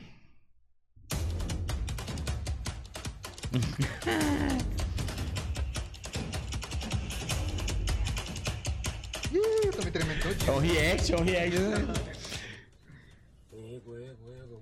Segundo antes de Lázaro ser capturado. Eu sou o mestre dos magos. Te liga, te liga, te liga, te liga. Vai? Não, tô mostrando pra eles, porra. Porra, é essa, Eu velho? sou o mestre dos magos. E Luanzinho, ficou muito bom o vídeo. Muito boa a premissa. E ele já Ih, pô, eu gosto de vídeo bobo demais, ó. Eu gosto de entrar no Instagram pra ver vídeo bobo, mais simples possível. Caralho, Pô, mas ficou bacana, ficou bacana. desse Lázaro, né, bicho? Que bilho, bicho filho do diabo que ninguém acha esse cara, doido. Isso é uma loucura, né? Tá uma, aí. tá uma loucura, tá uma Quem loucura isso acha, aí, tá doido? uma loucura isso Esse aí. filho da porra diz que toda hora some, que ele é não sei o que, de a família dele é envolvida esse com cara tá brincando de GTA, saca? Eu acho que ele não. Ele tá brincando de GTA, Eu acho, pô. mano, que ele nem tá mais naquele matagal ali. Se ele tá no lugar só vendo tudo acontecendo. Eu só assistindo tudo Esse acontecendo. bicho tá brincando de GTA, pô. Daqui a pouco... Ah, É doido, não nada, não. eu não quero dar ideia. acho que, ó, quando o episódio for ao ar, eu acho que ele já foi capturado. Deus, Deus, Deus queira. Amém. É... Outra pergunta, ainda continua as perguntas de, de Wesley Toreto. Ele, hoje ele tava inspirado, ele mandou Não, pergunta tá, pra ele porra. tá louca. Ele perguntou é, que, se tu acha que fazer campanha pra Mansão Maromba realmente vale. É mansão, Mano. mansão Maromba, mansão Nordeste. Mansão Nordeste, Mansão Mansão Nordeste, Nordeste. Mansão Nordeste. Cara, eu fiz a campanha. O de Muniz tá lá, né? O de Muniz é daqui Muniz já veio aqui, foi Já veio aqui, né? Diz que massa. gaguejou pra caralho no episódio. Porque ele é gago, né? E a o gente, pessoal a não gente sabe. fez uma batalha de rima que só ele me, me, me, me destruiu aqui eu fiquei Ele é o diabo, ele é o é. diabo pra rimar. Foi massa. Aí, mano, a gente tava fazendo a campanha, né? O Wesley até falou que se eu fosse pra mansão, ele ia tatuar meu rosto na, na, Na bunda dele, na bunda velho. dele. A gente fez a campanha, deu muito comentário, dá muita repercussão, mas eu acho que às vezes o pessoal lá já tem uma galera premeditada que vai ir pro. Que já vai ir pra mansão, entendeu? E eles fazem essas campanhas pra gerar engajamento nas publicações que eles postam, né? Porque, pô, se tu postar uma publicação falando assim, galera, marca aqui seu amigo que você quer pra mansão. Aí a publicação dá 500 mil comentários, Caralho. entendeu? Mas eu acho que quando eles vão pro, tipo, São Luís, eles já tem uma galerinha que eles estão. Uma lista, tipo Uma uma, lista, lista. uma. Ali, ah, vamos aqui em Salvador, Recife, não sei o que, eles já tem uma listinha numa galera. Mas, não sei, mano, tem que tentar, né? Vai que dá certo. Pra quem não, pra não, pra quem não sabe, é, essa foi, esse foi bonito. pra quem não sabe o que que é Mansão Maromba, ou o que que é Mansão ah, Mansão Nordeste. Nordeste. Não, porque tem a Mansão Maromba, né, do Toguro. Acho que muita gente sabe quem é o Toguro. Ele fez a Mansão Maromba, aí tem a Mansão Hype. E tem a Mansão Nordeste, que é só influenciador aqui do Nordeste. Que ele fez uma agora em Pipa, né? E vai ter mais umas duas outras mansões aqui no Nordeste que ia vai ter uma sair. Fortaleza. É, vai ter uma. Fortaleza e outra em outro lugar. Aí a de Pipa já tá ativa. Tem vários, vários. Não só comediante, várias pessoas que dança, canta, faz, tem algum tipo de Influencer, né, habilidade. A galera é. da internet, então. E eles criam as campanhas pra galera marcar o pessoal nas publicações dele e eles levarem pessoas pra lá. Aí eu fiz a campanha, né, com o meu público, pá, a galera marcou pra desgraça, marcou muito, pô. E nada. E até agora Porra, nada, mas- Bora chamar Caio de cara, bom de Então, tomara que, tomara que meu nome, tomara que meu nome rasteja por lá, mas a casa lá tá lotada, eu acho que, porra, vai trazer mais um gordo. Já levaram o Muniz. Outro gordo que, é que, tu, o que tu tá achando de, de Munir lá? Tem que tirar, tem que mandar pra casa de volta. Tá horrível. Não, brincadeira. Ali é um lugar, mano, que o cara tem que correr contra o tempo, porque são vários influenciadores ali. Quem se destaca mais continua. É tipo o Big Brother, pô. Do nada o Toguro chega assim, ó, pra cada filhão. É mesmo. Valeu. E o Muniz tá gravando todo dia, então acho que ele tá fazendo certo. Ele tem que Sim. mostrar trabalho. Tá gravando bastante história, tá postando vídeo todo dia, entendeu? Cara, foi engraçado que ele veio aqui, ele veio aqui Hum. no podcast, ele inclusive ele falou que ele não podia falar da, da Mansão Nordeste, que já tava tudo certo pra ele ir, Aham. né? Aí beleza, aí passou uns dias, ele foi, aí eu falei, ó, o miserável vem pra cá, pegar minhas visibilidades. Depois que ele veio aqui, ele foi pra Mansão Nordeste. Rapaz. Então, isso prova que quando o cara vem no Caçando Conversa, Ele é- ele é- dá uma visibilidade, pô. Aí o cara vai, ou seja, ó o próximo, vou, ó o próximo porra. aí, ó. Agora eu vou. A pessoa eu vou mesmo, seu. Que loucura, né? Tu pode até falar, olha, duas pessoas que já Duas vieram aqui. pessoas, pô. Então aproveita a Opera. que tá tendo. Não, mas eu quero ir só pra Wesley tatuar minha cara na bunda dele. eu já consegui até o tatuador já, a galera do Ilha Tatu que vai fazer a tatuagem. Ô, meu Deus, Senhor, abençoa, pelo amor de Deus. abençoa, que eu quero fazer essa tatuagem de mar na bunda. Cara, isso, isso foi uma sacada muito doida, né? Fazer essas mansões e tal. Mansões, pô, tô quase fazendo uma também. Bora fazer uma mansão, bora aqui em Do São nada, Luís. vou fazer uma. Bora, do nada, aqui no Calhau. Fazer o raio, pega uns patrocinador aí. É, de repente, quem sabe, a mansão cai de cara. Ó, uma pessoa que perguntou, porra, eu acho que eu não anotei o arroba dele, ó, eu sou muito responsável. Eu peço desculpa porque eu não anotei a pessoa que mandou a pergunta, mas ele perguntou aqui como tu conheceu o Taekwondo, cara. Muita gente acho que não Hum. É, ué. sabe e tal. E se tu ainda pretende voltar a treinar. É, mano, eu comecei a fazer taekwondo, nem sei o ano, bicho. É, não, não sei o ano, mas eu comecei na escola, entendeu? Teve um projeto na escola, que era um projeto de de uns vereadores aí, pá, que entraram e fizeram esse projeto. Andrei Monteiro e tal. aí eu fiz taekwondo, mano, por sete anos da minha vida. Caralho, mas tu queria É, ser atleta mesmo? não, tu eu queria ia seguir? ser, pô, É eu, sou, eu sou faixa preta de taekwondo. Caralho! Isso é porque eu. Ih, rapaz, eu. Muita gente eu falo não uma- sabe, pô, porque, como eu te falei, minha vida é uma montanha russa, eu já fiz muita Já coisa, pensou, se eu falo uma merda aqui, tu me dá um nem olho, já desmaio. Mas eu sou faixa preta de taekwondo, eu era competidor, foda, velho, que foda, viajava disso, competir, eu já tava dando aula também de taekwondo. Então, antes de, de- antes de, de tentar na comédia também, eu já tinha muito aquilo na minha cabeça. Pô, quero ser atleta, quero ser atleta. Aí eu larguei o taekwondo pra trabalhar mesmo, de carteira assinada e pau, porque ser atleta no Maranhão também é complicado pra caralho. É, tipo, é muito difícil tu conseguir um patrocínio pra viajar e nem sempre tu tem uma família que tem uma boa condição, né? Porque na maioria das vezes quem banca o atleta é a família dele. Sim. A família que paga pra tu fazer uma viagem pra Recife, pra São Paulo, pra competir lá no, no, no- num brasileiro de É taekwondo. difícil, né, cara? e, mano, é taekwondo é um difícil. esporte muito caro, mano. Tu tem protetor da mão, protetor do braço, protetor do cotovelo, protetor da canela, protetor da cabeça, bucal, colete. É, cara. Um protetor bucal, mano, tem protetor bucal de 80 conto, tá ligado?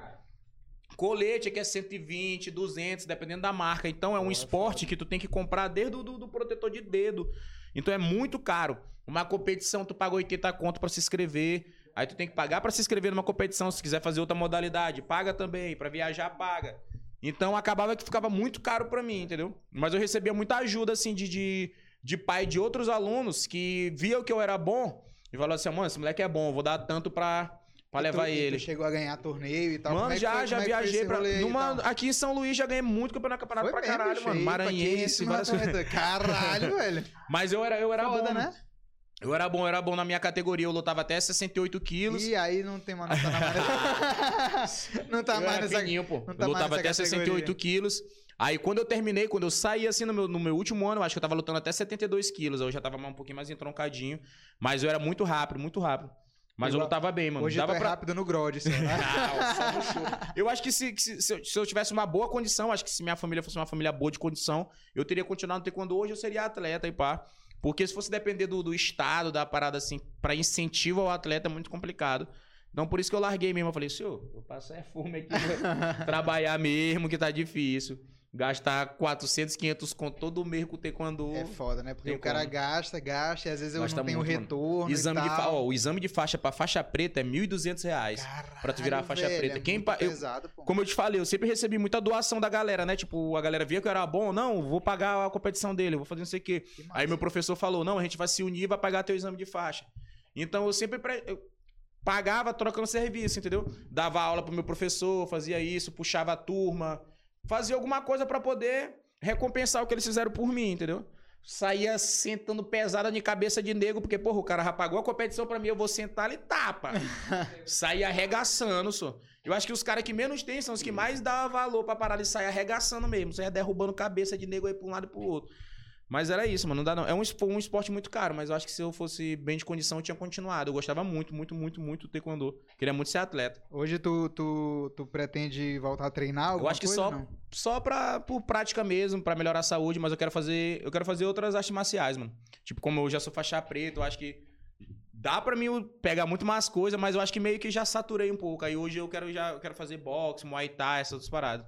Eu não gosto de arte marcial que tem muito contato, tipo jiu-jitsu. Caralho, eu não gostei de Jiu-jitsu eu não gostei, não. Ó, eu já, eu já O cara fiz Muay passou o kimono dele na minha orelha assim, eu falei. "Ei".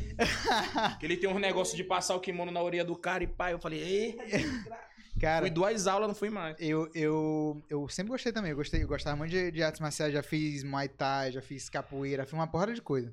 Aí um amigo meu, uma vez, eu tava até com ele ontem, Thiago. ele me falou, ele me chamou pra ir numa aula de jiu-jitsu, né? Só que eu traumatizei, pô, um cara gordão, e na época eu era Cara. gordão também.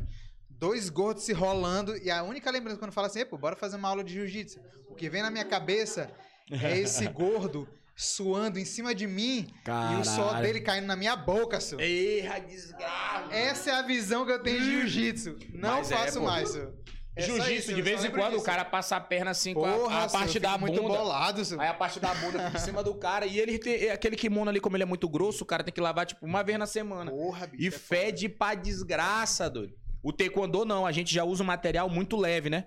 O, o, o- o da gente é dubo, não é kimono, é dubo. Ele é muito leve, então todo dia tu pode lavar ele. Tu, tu lava ele, estende aqui, ó, batendo o vento ele seca, porque ele... Como a gente é uma arte marcial que é muito rápida, quanto mais leve é as coisas que tu usa, melhor pra ti, pro desempenho. Então a gente sempre anda cheirosinho, pô. Quando a gente ia pra campeonato de negócio de, de, de judô, que judô, jiu-jitsu, mano, os caras não é querendo falar nada não, mas fede muito a roupa deles, pô, tu é louco, é podre. Não, aí, aí eu fiquei com trauma, assim. Mas eu acho massa, assim, de assistir. Gosto Não, muito de é MMA, foda. gosto muito de UFC. Gosto muito. Acompanhava demais, inclusive. Uhum. Hoje em dia eu não tô acompanhando tanto. Mas pra eu fazer, Mas, pô, é, o Thiago me, eu me traumatizou. Aí Eu prefiro arte marcial de trocação mesmo, tipo boxe, é, muay thai, que são as artes marciais mesmo de trocação. O cara bate, tu bate, ele bate, tu bate, não negócio de ficar amarrado, eu não gosto. Aí eu fico logo puto. Ih, aqui, aqui por enquanto a gente... fica pensando besteira aí, né, miséria? Por enquanto aqui as perguntas já foram, depois eu, depois eu falo, depois eu continuo. E em relação a, a show, cara, eu fui num show teu, Hum. não sei se tu lembra, mas teve um show teu que foi Genésio, tu e Diego Donadoni. Acho que foi começo do ano passado. Ah, foi, foi lá no, no, no Alcione de Nazaré, não foi? Foi, foi. Esse show aí foi massa. Caralho, e tinha até o massa. Igor, pô, o Igor tava lá também. Foi o Igor Cavu, o Igor Cavu também foi. Ele abriu o show, né? Uhum. Ali foi o momento que eu comecei, que eu queria começar no stand-up. Ali foi o momento mensagem, que... Eu mandei mensagem pra Genésio antes, falei com ele, falei, cara, vou no show de vocês, porque ali foi o momento que eu decidi que eu queria fazer stand-up e que eu deveria acompanhar a galera que tava fazendo pra poder começar também, Aham. entendeu? Então eu fui no show de vocês, achei muito massa, foi foda. É, não é porque tu tá aqui não, mas o que eu mais vi foi contigo, velho. E olha que, caralho, bicho... Sou foda, caralho, tu tá é, ligado? pô, caralho, é, explicando assim, eu sou foda, é. Cara, a, a- com o Jefinho, bicho, eu ri demais, foi muito engraçado. Foi, é engraçado que quando a gente tá ali no teatro, tipo assim, a piada foi tão engraçada porque eu ri, ri pra caralho. Aí, tipo, já tava falando de outra coisa, aí eu lembrava, aí eu ria de novo, sozinho, entendeu? Idiotão, idiotão. Aí eu, tipo, depois de um tempo, passou aqui, eu. Caralho, aquela piada foi muito engraçada, te fuder, senhor. Mano, olha que eu sou um cara que eu aposto. Eu gosto muito de apostar no simples. Eu acho que, como nem eu tava falando pra ela, eu gosto tanto de coisa boba, de entrar no Instagram e assistir coisa boba. Coisa simples. Eu gosto de falar de coisa simples, mano. Escrever sobre coisas simples, do cotidiano mesmo, que gera identificação. E quanto mais bobo pra mim, eu acho mais gostoso. As coisas bobas que causam isso daí, ó. De tu lembrar depois, bicho, que diabo que eu tô rindo daquela coisa tão boba. Eu, isso foi muito engraçado, foi muito massa, foi muito massa. Mas que um massa, dia- mano. Fico um feliz pra caralho que tu tenha Foi um gostado. dia muito foda. Aí acabou o show, aí vocês tiraram foto com a galera e eu fui lá. Ah, deixa eu tirar Alegrando. foto com vocês e tal, não sei o quê. Eu vou postar essa foto. Eu vou ver se eu consigo postar hoje ou amanhã essa foto no, no Instagram pra olhar. galera, pra galera ver lá. Eu tava gordão ainda. Caralho, a bola. É, pô, era, foi antes da redução. Vai, vai, vou postar pra vocês darem uma olhada. Foi massa. Que top, mano. E, Fico feliz pra e caralho. foi massa, eu fiquei muito feliz, assim. Ali Mas foi... é um ambiente que, que todo mundo sai dali bem, né, mano? A gente sai com a alma lavada. Eu acho que a melhor sensação é essa, de tu ter contato com o teu público, contato com a galera que te assiste, pá. Lava a tua mente, mano. É melhor do que. Claro que é bom, termina o show, pá, tu vai botar dinheiro no bolso, a galera pagou o ingresso, pá, tu vai estar lá feliz. Mas o fato da galera ir lá, sorrir, tu ver todo mundo depois, pô, mano, que massa. O olho da galera brilhando de tanto rir, entendeu? É, É muito gostoso, mano. Lava a tua alma. Acho que o melhor, o melhor pagamento pra quem trabalha com entretenimento é esse daí. Quem trabalha com música, com dança, com qualquer tipo de arte assim que tu te expressa, é tu ver o olho das pessoas brilhando por aquilo que tu tá fazendo. Tu entende bem, tu dança, ela sabe bem como é que é emocionar a pessoa Sim. dançando. ela- A gente se emociona fazendo aquilo. A minha, a minha noiva, ela fez uma pergunta, eu acabei não anotando aqui, mas ainda bem que eu lembrei, senão ela ia ficar bolado. E ela nem é de estar participando assim, de estar mandando pergunta, mas a Lara Cardoso, minha noiva, que isso, minha noiva. Ela perguntou, ela perguntou Salve, se- Lara. Salve, Lara. Tamo junto, ladrona. Beijo. Vou casar no final do ano, só pra. Enfim, depois a gente Tá fala sobre certo, tá certo. Tem que casar mesmo, sou. Eu sou daquele. Eu já fui casado Não, três eu, eu anos. vou, eu vou já, a gente vai já falar sobre isso, mas antes, só pra. A pergunta dela foi a Cara, Eu seguinte. sou o cara a favor do amor. O cara tem que casar mesmo pra quebrar a cara, depois separa. volta. Mas não é só porque deu errado comigo que eu vou dizer pro cara, não, mano, não catei casar, é bom pra caralho. Ela perguntou, é ela perguntou se o teu processo criativo, ó, a pergunta diferenciada. Caralho, ela já começou com o processo criativo. diferenciada. Se o teu processo criativo é daqueles que tu, tipo, porra, hoje eu vou escrever um negócio. É tipo, Uhum. para e escreve. Ou é uma coisa do cotidiano que tu, pá, olhei, pô, olhei uma parada aqui que tu anota. É, porque às vezes né, o cara, pá, eu vou. O cara tem que Hoje eu vou, uma- hoje eu vou tomar oito Red Bull pra ter uma ideia. Outro é um Ah. cara que, tipo, porra, tive uma sacada. Aí se Uhum. tu, se tu, tipo, se tu para, anota, não sei o quê. Pra é que é? fazer, né? É, é Mano, eu já, eu já tentei muito ser esse cara totalmente metódico, tá ligado? Que escreve, que faz algo totalmente complexo, que faz todo um. Mas, mano, eu não sou esse cara, mano. Eu me cobrava muito isso daí. Moleque, os caras tão escrevendo, pô. Via os meninos postando Andrinho e pá. Polica, eles. Olha aí o que eu escrevi hoje, não sei o que. Eu falei, não escrevi nadinha. escrevi nadinha, mas tava com tudo na cabeça, entendeu? eu sou muito assim do, do momento aqui, tá ligado? Ó, do o improviso, meu seguidor, do improviso. É, eu sou muito do improviso e é o que dá mais certo. Não é nem que seja um improviso, é porque eu acho que eu penso tão rápido que eu não consigo colocar no papel o que eu tô pensando. Eu tenho que ir logo fazendo. Tipo nos stories, eu, eu começo a gravar os stories, eu começo a gravar. Blá, blá, blá, quando vê, eu já gravei 100 stories, pô. Cara. Eu olho assim, eu falo, caralho, doido, pra que diabo isso daí, doido? Eu gravei já 100 stories, porque eu vou pegando uma piada, vai puxando com a outra, vai puxando com a outra, em cima do que a pessoa fala. Eu já crio uma outra situação, recorto, boto comentário. Então, se eu fosse escrever, não ia chegar onde eu queria, Tu entendeu? acha que não tem fluidez. É, não tem fluidez. Pra mim fica muito mais natural, porque eu não sei como é que vai terminar, tá ligado? e eu ligado. gosto muito disso, de eu sei que hora que eu tenho que começar, mas eu não sei como que vai terminar, ou que hora vai terminar, ou como vai terminar. Isso é muito excitante pra mim. É eu abri meu direct e falei assim, bicho, o que, que será que esse filho da puta comentaram aqui? Aí que pra mim todo dia é uma caixinha de surpresa. Eu acho que se eu anotasse assim, ah, é isso aqui que eu vou seguir o roteiro de hoje, não ia ficar fluido, tá ligado? Eu entendendo. Então eu não tenho um processo criativo de anotar um monte de coisa. Eu acho que eu acho mais excitante as paradas ir acontecendo. O cara falar uma parada e despertar aqui, pum. Aí tudo já eu começo. Prrr, Mas, mas, tu, mas tu, por exemplo, é, eu, por exemplo, eu. Eu sou um cara que quando eu tenho uma ideia, uma sacada ou, alguma premissa, eu Uhum. tenho que anotar. Tipo É, assim, já- Não, mas é como é isso que eu tô dizendo. É porque o meu processo, o meu processo criativo é dessa forma, entendeu? Não é um pro- é, é algo que tipo que já é de mim, mas não quer dizer que esse seja o certo. Eu queria muito ser que do teu tipo ou do tipo dos meninos que já escreve tudo. não, é, sabe? É, que daí escreve tudo, dá- tu, tu, tu percebe a premissa, tu já escreve, aí dali tu já cria uma outra situação, tudo direitinho, aí tu consegue formular, né? É, não, é, é, é tipo assim, ó, por exemplo, teve um dia que eu tava conversando com minha prima, não sei o que, uma conversa assim de boa e tal. Aí ela tava falando que a, a, a manicure dela, ela, ele mostrou uma cor, a minha prima mostrou uma cor do, da- do esmalte, e aí a manicure pintou de outra, de outra cor. Aí eu falei, caralho, será que tua, tua manicure era daltônica? aí eu falei, caralho, isso é engraçado, tu imagina uma manicure, alguma... uma manicure daltônica. Aí eu anotei, aí eu botei assim, ó, manicure daltônica. E pronto, tu ia morreu. criar algo em cima. Morreu e, tipo assim, pra mim isso é engraçado, mas em algum momento eu vou parar Pra poder... pra pensar alguma coisa sobre isso, que eu achei isso engraçado. Eu acho que eu já teria feito, tipo... Se eu, se eu tava conversando com ela, manicure daltônica, já ia gravar e pá, É, é, pois e é. ia- Aí, mas assim, digo pra texto de stand-up e tal. Ah, Aí, pra stand-up, entendeu? sim. Aí eu anoto só a premissa, pronto. É, é manicure daltônica. Pra tu ter uma noção, o, o meu show de stand O meu show solo de stand-up, pô, eu fui escrever as piadas um dia antes do show. Caralho, esse bicho é louco, seu!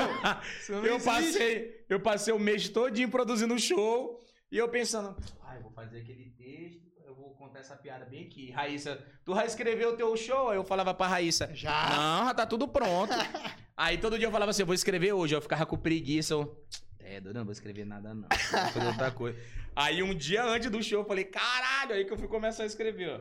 Ah, vou começar com essa piada. Beleza, vou começar com essa, aqui vai ser no meio, aí aqui entra Vitão. Aí aqui não sei o que, não sei o que, não sei o que, e pá. Chegou no outro dia, fiz o show, foi maravilhoso, tá ligado? Cara. Mas sem mentira nenhuma, eu nunca contei isso pra Raíssa, mas eu escrevi tudo um dia antes do show. Então, a minha cabeça, ela é muito doida, pô. Não dá pra mim... Eu não consigo seguir um, um método, tá ligado? Tipo, seguir um- uma regra Um muito específica. roteiro, um... Eu queria muito ser esse cara, eu queria muito, muito. Eu acho que eu seria muito mais produtivo, assim. Até porque eu sou um cara que procrastina muito, apesar das coisas que eu, que eu, faço também, eu também. dá muito certo. Tem um vídeo que eu tô pensando, tem uns cinco dias. E eu acredito que vai ser um vídeo legal. Vão terminar que alguém vai pensar a mesma coisa, vai fazer a porra do vídeo e eu não faço. porque eu fico procrastinando. Eu falei, não, mas não tá bom. Aí eu fico, amanhã eu faço, porque amanhã vai estar melhor, vou ter que pensar de outra coisa. Eu não faço. Eu procrastino muito. Eu também sou E jeito. eu, eu, eu cismei agora que agora eu só gosto de gravar história. Eu gravo, gravo história, eu gravo história, porque eu acho história muito gostoso, que é muito espontâneo, né? Sim. Tipo, tu não precisa ter uma regrazinha ali. Do nada eu começo a gravar 10 horas da noite, pô. Eu passei o dia todo sem gravar, do nada 10 horas da noite. Uma Do jeito que eu tô aqui. Aceleradinho. Preparem-se, cai de Do nada, tá 10 louco. horas da noite eu começo a gravar história, pô. Tipo, em 20 minutos eu gravo 150 histórias. se- Porque tu, Caralho, tu, pô, é tu grava coisa, 100 pô. histórias, aí depois que tu grava 100 histórias, os primeiros começam a pagar, né? Uhum. Os primeiros começam a pagar pra poder dar espaço pro outro. Do nada, pô, em 20 minutos eu gravo 100 histórias. Aí a galera passa o dia todo me xingando. Quando dá 10 horas da noite eu gravo 100 histórias. Vai prrr, lá em cima a visualização. Eu falo, bicho, é porque eu, eu sou meio perturbado da cabeça mesmo, sou assim. Mas é porque eu, te- eu gosto de fazer a parada na hora que eu tô com tesão, entendeu? Tô eu acho que por isso que dá certo pra mim. Mas não faça isso. Você que quer fazer a parada, faça do jeito certo. Escreva, tenha um cronograma, faça. Porque nem todo mundo dá certo assim. Eu Cara- sou fora da é, exceção ali, porque a probabilidade da merda é muito grande. Pra tu ter noção, eu quando eu escrevo meu texto de stand-up, pô, eu escrevo até o boa noite. É, Tu é louco, eu sou desse jeito. Porque assim, porque assim, eu gosto, eu gosto dessa parada da, da fluidez e tal, da, da, da, da naturalidade, mas eu não consigo, velho. Eu anoto tipo assim, eu vou me apresentar hoje aqui num lugar e tal, aí eu falo, boa noite, pessoal, é, não sei o que, não sei o que, eu escrevo tudo, cara. E tipo assim, eu tento seguir o que eu escrevi. Uhum. E, e- e eu pretendo, é uma parada que eu pretendo. Eu acho que eu, eu só faço isso porque eu, eu ainda não tenho muita confiança. Uhum. Entendeu? Então, é- como às vezes eu ainda fico nervoso e tal, eu falo, pô, eu tenho que ter as coisas escritas, porque eu não quero esquecer. Entendeu? Eu não quero que na hora fique um branco, então fique um negócio vazio. Então, eu, eu, improvisar. eu quero, eu quero ter um- uma Que é o parada certo, escrita. né, porra? Tem que ser dessa forma, porque é assim, é o método. É... É, mas eu, que eu queria, eu, queria, eu queria chegar num nível, acho que às vezes a pessoa vai evoluindo, né? Tipo assim, pô, hoje eu não preciso escrever tudo. Eu, Ah, eu consigo sim. escrever só os tópicos É, do que eu já quero tá falar. maduro o suficiente com teus textos. Eu já sei mais ou menos o que eu quero falar e subo lá e. Eu já e subi várias vezes no palco sem ter escrito nada. Eu só É subi mesmo, e comecei a conversar com a galera e puxar assunto com um e com o outro. E quando eu penso que não, já tinha passado 10 minutos, entendeu? Mas só que, claro que eu já tinha uma pontinha do que eu. É, se der muito errado aqui, eu começo a falar é, dessa as porra piadinhas toda. de segurança, pelo menos uma piadinha Mas de eu, segurança. e mano, tal. é muito difícil eu escrever alguma coisa, pô. Eu, eu já vou mesmo na. Entendeu? Acho que virou algo tão natural pra mim, já algo tão. Tanto que a galera fala que eu tô aqui com meus amigos, do nada eu começo a gravar uma história falando alguma parada, os caras, moleque, tu, tu faz um bagulho, é muito natural pra ti assim, pá. Eu falei, bicho, isso aqui já tá, tipo, como se fosse meu braço, tá ligado? Tu, tu consegue ficar uma- sem celular assim uma semana? Um? Mano, Já- já eu até consigo, mas o povo não deixa mais. É, hoje em dia não é nem eu que não posso ficar, é porque o povo me obriga a não. Ó, eu tô aqui fazendo podcast contigo, mas o povo tá aqui mandando mensagem. Mas e aí, e aí, não sei o quê, e aí, não sei o quê, e me ligando, e não sei o quê, e pá. Aí te- a galera não deixa mais. Tu pô. já te imaginou assim, ó, por exemplo, tu, tu é chamado Eu pra um tenho Big muita vontade. Brother, tu é Ah. chamado pra um Big Brother, pra uma fazenda, uma reality e Ah, tal. o pessoal me Ficar três muito, meses sem, sem celular, assim, tu, tu já Mano, pior que eu digo, consigo, porque tem hora que eu imagina. fico enfadado, pô. Tem dia que eu passo dois dias sem gravar a história. Eu passo dois dias, aí eu volto. Porque eu preciso, às vezes, dar uma desintoxicada, mas tu vê o tanto que o povo me xinga. Então, hoje em dia, não é mais eu, é a galera que, que me. Que te cobra, é, né? que, me te cobra, te muito, cobra. porque já, já virou algo rotineiro pra eles. Como tu tava até perguntando, eu não consigo gravar e criar uma rotina de gravar todo dia, É. por causa do meu trabalho, por causa disso, por causa daquilo. E como eu já gravei uma rotina com a galera, Entendi. se eles entrar e não tiver, aí pronto. Aí me xinga. Então eu fico me cobrando. Mas claro que eu tiro um, dois dias pra mim também pra não gravar, entendeu? Porque senão o cara fica doido, mano. Tem como não. E, e- e hoje em dia, assim, é até, até bacana falar pra quem tá querendo começar, né, nesse mundo de, de Uhum. internet, de influência e tal. É, tu acha que quando o cara começa, ele tem. Mais importante. Até falou aqui já, mas só reforçando, o cara tem que ter mais. é, tem que manter uma. uma Tem que ter frequência, mano. frequência, exatamente. É, porque o algoritmo hoje do Instagram ele te pede isso, né? Frequência, tanto nos stories como nas publicações no feed. O algoritmo ele entende que quando, quanto mais tu posta e quanto mais as pessoas comentam com frequência, ou curtem, ou assistem com frequência, aquele teu conteúdo ele é um conteúdo mais relevante. Então, se ele vê um, um Instagram, porque é tudo robô, né? Então, para eles é só configuração. Se ele vê um Instagram que tá tendo muita movimentação, aquele Instagram ele tá usando muito a plataforma. Então, se ele tá usando muito a ferramenta, a gente vai indicar mais ele para as pessoas, né? Então, o cara que posta hoje, vai postar um outro vídeo daqui três meses, a plataforma não vai indicar ele pra ninguém, entendeu? Então, o cara, que, o cara que quer crescer no Instagram, ele tem que ter frequência. Não só ser engraçado se for comédia, mas tem que ter entendeu? uma consistência. Se não for no feed, seja no story. O story é muito bom pra tu criar um- um- um- uma audiência, entendeu? Eu já consegui captar uma audiência bacana, criar uma audiência. Pelo menos dá uns 25, 30 mil pessoas assistindo meus stories todo dia. 25, Caralho, 30 que mil, massa, 25, velho. 30 mil todo dia. Porque, como eu te falei, as pessoas já acostumaram a acordar e ir lá. Elas não assistem porque ocasionalmente apareceu o meu story lá. Entendeu? Então é porque eu criei aquele negócio. Agora o meu feed eu dei uma parada, eu posto menos no feed hoje. Porque eu já faço muita coisa, publicidade, essas paradas, e às vezes eu só quero ficar, tipo, olhando pro teto, assim. Fala galera, tô aqui olhando pro teto. Olha aqui o teto. Tá... Mas é, mano. Mas, mas, mas tem hora que dá, dá, Dá vontade Enche o de... saco, enche o saco. É, dá. Ah, tá, tá. Porque hoje em dia a galera já, já, já começa a pegar no meu pé. A galera já tá começando a pegar no meu pé por umas coisas nada a ver, entendeu? Como assim? Não, agora fala sobre isso aí. Ah, deixa eu, te- deixa eu tentar te explicar. Um exemplo, um exemplo. Ah, eu tô, eu tô gravando bem aqui, eu gravando história contigo aqui. Aí do nada tem uma coisinha ali em cima que chamou a atenção dela, uma coisinha, sei lá, errada. A Erison tá fumando a maconha ali. Porra, vacilão. porra, é isso que tu quer mostrar pras pessoas que te assistem? É a galera. que- é. É o cara com a vontade de te Aham, cancelar. É o doido. Eu falo assim, é, porra, vai tomar no teu cu. Mas eu sou muito assim no meu Instagram, então Tu a, já- galera, já- a galera já sabe o que eu vou falar. Tu já foi cancelado? Não, nunca, Nunca fui. foi? Eu, eu acho que é- não, não tem como, mano. Não tem como, porque eu não ligo pra se dar negócio de cancelamento. O cara tentar me cancelar, eu vou cancelar ele. Aí é foda. eu que vou cancelar ele. Porque eu tenho muito desse negócio da pessoa comentar, eu recortar o comentário dela, botar aí em cima e tacar o pau. Ah, pode crer. Então, quando a pessoa chega tentando me tacar o pau, recorto ela e joga, aí os seguidores vão lá, ó. Rapaz, que diabo que esse otário quer falar isso aí, rapaz? Manda o É. Instagram dele aí. Nego pesa na mente. Então, o cara Não que. mexam com esse rapaz. Tem nego que tem medo de comentar, porque ele sabe que eu vou recortar o comentário dele. E tem nego que comenta de mal. Só pra- Comenta não sei o que, não sei o que. Na hora que eu respondo, eu falei, epa, tu tá vacilando. Ele, ei, mano, foi só pra chamar tua atenção, Ah. porra. Sou muito fã do teu trabalho. E pai, eu falei, olha esse filho da puta querendo me matar do coração, doido pra dar um soco na boca dele. Mas faz parte, né, mano, do trabalho. É assim mesmo, tem que, Hoje, tem que entender. E como é que é a tua vida, assim, tipo, na internet já tem um público e tal, e como é a vida offline? Tipo, a galera te para muito na Mano, rua. ontem eu fui comer um sushi, pô. Era só pra me comer um sushi Hoje tu te manhã. considera um famoso? Mano, é? aqui, aqui na cidade sim, já, já, já, já acredito que eu sou um. É, é Não, até bora, falar bora. disso, mano, porque é, pode parecer Não é, não é prepotência, prepotência, não é prepotência. Mas eu acho que eu sincero. já sou uma pessoa que realmente entrou no- no- na cabeça do, do, do maranhense, tá ligado? Sim. A- Alguma, algum momento da vida deles, eles já me olharam nesses últimos dois, três anos. Eles já eles sabem quem eu sou. Não pode Entendeu? andar- Não pode andar com o Caio dentro do carro de É. é. passa buzinando no carro. Lá na porta de Caralho, casa, pô. Era, você lá. Na porta da minha casa, toda hora passa gente assim, ê, cai de cara! Ê, corno! Uma galera sabe onde eu moro, eu moro na Coab. Aí eu começo a gravar.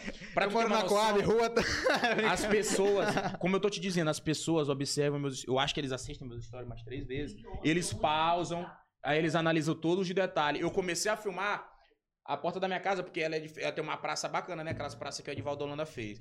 Aí a praça é Um- linda. Eu uma comecei da- a filmar. uma das eles falaram, 680 caralho, tu praças." tá morando no Viais, viado. Aí eu falei, puta que pariu. Aí o outro, ei, rapaz, isso aí é na Coab. Eu moro bem aqui perto do Rio Anil, já sei que aí é na Coab. E eu moro na Coab, né? Aí pronto. Eu postava uma árvore, aí os caras ficavam passando, moleque, eu já passei numas três praças que eu tô tentando ver se é a mesma árvore. É... Se é a mesma árvore da tua miseráveis. Aham. aqui, rapaz. É, pelo buraco. Ele descobriu pelo buraco que eu filmei. Caralho, Porque teve um dia lá que o- muita gente também descobriu por causa disso. Começou a passar na rua lá, aí ficava me mandando foto e mensagem. Ei, viado, essa aqui que é tua rua, né? então o pessoal descobre, Tu pô. atolou um carro na, na tua rua e como é que foi a parada? Atolou. Na rua do lado tinha uns buracos psicopata, né? Choveu muito, aí alagou. Aí passou um carro lá e atolou. Caralho. Aí a gente desatolou esse carro. Eu fiz todos os stories lá, Ah, a gente pode desatolando e pá, nesse dia foi foda. Aí do nada a gente subiu pra banhar, atolou outro carro. Porra. Moleque, aí lá vai eu desci. Acabei de manhã descer pra desatolar o carro da mulher. Mas tu Aí- sabia que assim que surgem as borracharias, eu tenho uma teoria. eu tenho uma teoria, bicho. Toda. é, Olha, eu, eu já tive alguns problemas como furar pneu de carro, não sei o quê. E toda vez que eu furo pneu de carro, do lado tem uma borracharia. Do lado tem uma Eu borracharia, eu te que juro que eu acho que, eu acho que é assim, pô. Esse é um ponto, esse é um ponto de estratégia. Vai, tu vai ver que daqui a uma semana vai ter uma borracharia do lado. Mas é, mano. Aí. Mas foi vacilo meu de filmar muito a varanda da minha casa e filmar muito a frente da minha casa, porque às vezes tu, porra, tu só quer. Tu só tá ali na manhã filmando, né? Tu te esquece que muita gente te assiste. E muita gente é neurótica, printa e começa a procurar a tua casa. E hoje em dia muita gente sabe onde eu moro. Cara. Muita. Tanto porque às vezes eu tô almoçando, aí para carro lá na porta de casa, fica bi, bi, bi. É Caio! É Caio! Aí eu falo assim, não vou não, não sei nem quem é. Aí tem a moça que trabalha lá em casa, eu falo, Flúvio, lá quem é ela? Oi, ela falou, o Caio tá aí, o Caio, esse corno. Aí falou, não, ele tá dormindo. Ah, beleza. Aí às vezes o carro da fica parado lá. Aí do nada vai embora. Moleque, uma vez eu tava Aí, até galera, falando nos stories. Caio nunca tá dormindo, só pra deixar claro. Não, pô, porque tem vezes que é muito estranho. Às vezes é uns quatro caras num carro, pô, eu não vou descer do nada, o cara me dá um tapa e entra na minha casa, pensa que eu tenho dinheiro lá. Não tenho dinheiro lá, não. Deixa bem claro. Ele não, não tá lá na casa, né? Fica... Um dia, pô, eu tava lá em casa, eu tava assistindo o Netflix. Aí dando, e cai, cai, e cai. Quando eu desço, moleque, tem uns 15 guri, pô. 15 guri que eu falo assim, uns moleque de 16, 17 anos. Uns 15, a menina, meu Deus! Aí a menina já começou, não sei o que, chorar. Eu olho assim, eu, caralho. Um monte de moleque de 16, 17 anos. Porque a desgraçada da menina, se ela estiver assistindo, você não é desgraçada, é só expressão. a menina, ela mora tipo de frente pra minha casa. Tem a minha casa tem a praça, a casa dela é do outro lado, né? E da casa dela dá de ver minha casa. Ela descobriu que eu morava lá. Ela, meu Deus, eu caí de cara, eu te assisto. Ela foi lá e conversou comigo. Ela chegou e contou pros amigos dela tudinho da, da escola. Aí eles fizeram um grupo no WhatsApp pra ir lá em casa. É, o grupo da visita do Moleque. Caio de Cara, tá certo. Foi uma renca, sou uma renca. E essa semana agora, Ângelo tava lá em casa, amigo meu. Veio a menina do interior, aí ela foi pro shopping com, com- com os parentes dela daqui. Aí, quando pensou que não, eles vieram do Rio Anil, eles foram tudo lá pra casa, umas oito pessoas. Foram levar ela lá em casa. Ela, ah, ela é do interior, ela te assiste de lá, não sei o que. Eu falei, mano, que loucura, viado. Os caras vêm na minha casa. Mas é, pô, não tem. Tem dia que eu tô puto, tem dia que eu fico puto, porque os caras chegam na maior. falando merda lá, entendeu? É corno, né? Não sei o que, e pá, isso. Quando o cara já chega muito saliente assim, eu fiz, vixe, não vou não. Ela tá muito gaiato, tá em outra energia já. Mas é foda, mano. É... tu falou do bagulho lá. Hoje em dia eu, eu, eu acredito que a maioria do Ludovicense já, já sabe quem eu sou, pelo Ainda menos. mais- ainda- Ainda mais a galera da nossa idade, assim. Da, É, já tá- sabe. Até tá- velho, pô, muito velho me assiste. É muito mesmo, mãe seguidor. Que massa. Não conheceu o nome, mas já viu. Já viu. Né? No WhatsApp, no algum lugar, já assistiu os vídeos. Eu sei porque todo Uber que eu entro, mano, o Uber me conhece. Todo Uber que eu entro. Tanto que já foi menina lá em casa de Uber. Na hora que eu abro a porta pra receber a menina, o cara. Ah, miserável! aí o Uber me manda mensagem. É, ladrão, essa gata aí é, foda. E, pô, foi uma, duas amigas minhas lá, amiga, amiga. Amiga, amiga, amiga. Foi duas amigas minhas lá em casa. acredito. Aí eu abri o portão, né? Eu falei assim, tu vai pagar? É pra me pagar? Ela, não, eu já paguei aqui. Eu falei, beleza. Aí eu saí logo. Aí o Uber me mandou mensagem, caralho, duas ladrão. eu falei assim, duas o quê, pô? Não, eu sou o Uber que tava levando as negas aí pra tua casa. aí eu falei, caralho, já encontraram Herminha. O Uber falou, ei, tu não é herdo aí de cara? Ô, tu não é herdo... Ei, de cara. Ei, tu não é herdo, cai de cara. Aí eu falei assim, meu Deus, bicho. Ela me mandando mensagem falou, é muita loucura, pô. Tu não tem mais privacidade com o Uber. Tu convida a menina pra ir na tua casa, aí a menina tá indo lá, quer chegar discretamente, aí a Uber fala, miserável. Cara, Porra, é acabou a foda. paz, acabou a paz. Eu fui comer sushi ontem com meus amigos, era só pra gente comer o sushi e ir embora. Aí eu comecei a gravar uns stories brincando. Do nada, quando eu olho pra dentro do negócio de sushi, tá todo mundo assistindo meus vídeos. Aí os caras lá me assistiam, pô. Aí eu falando, eu falei, caralho, eu devo ter falado alguma merda. Aí o bicho, tomara que eu não tenha falado nada aqui sobre alguma coisa do sushi, assim, falado mal. Aí eles falaram assim, aí o cara chegou, o gerente, ah, quer dizer que tu não gosta de comer sushi, né? Vou trazer um pratinho aqui que tu vai gostar. Aí eu falei, puta que pariu. Aí o cara começou a trazer um monte de negócio de sushi lá pra mim, lá pra me provar. Não, ele trouxe outros lá também diferente, porque tem uns hotzinhos, né? Eu gosto de yakisoba. Aí eu comi o yakisoba, ele começou a trazer um monte de. Ó, isso aqui é a especialidade da casa, esse daqui é o que sai mais, isso aqui é mais caro, isso aqui é não sei o E quê. tu não gosta.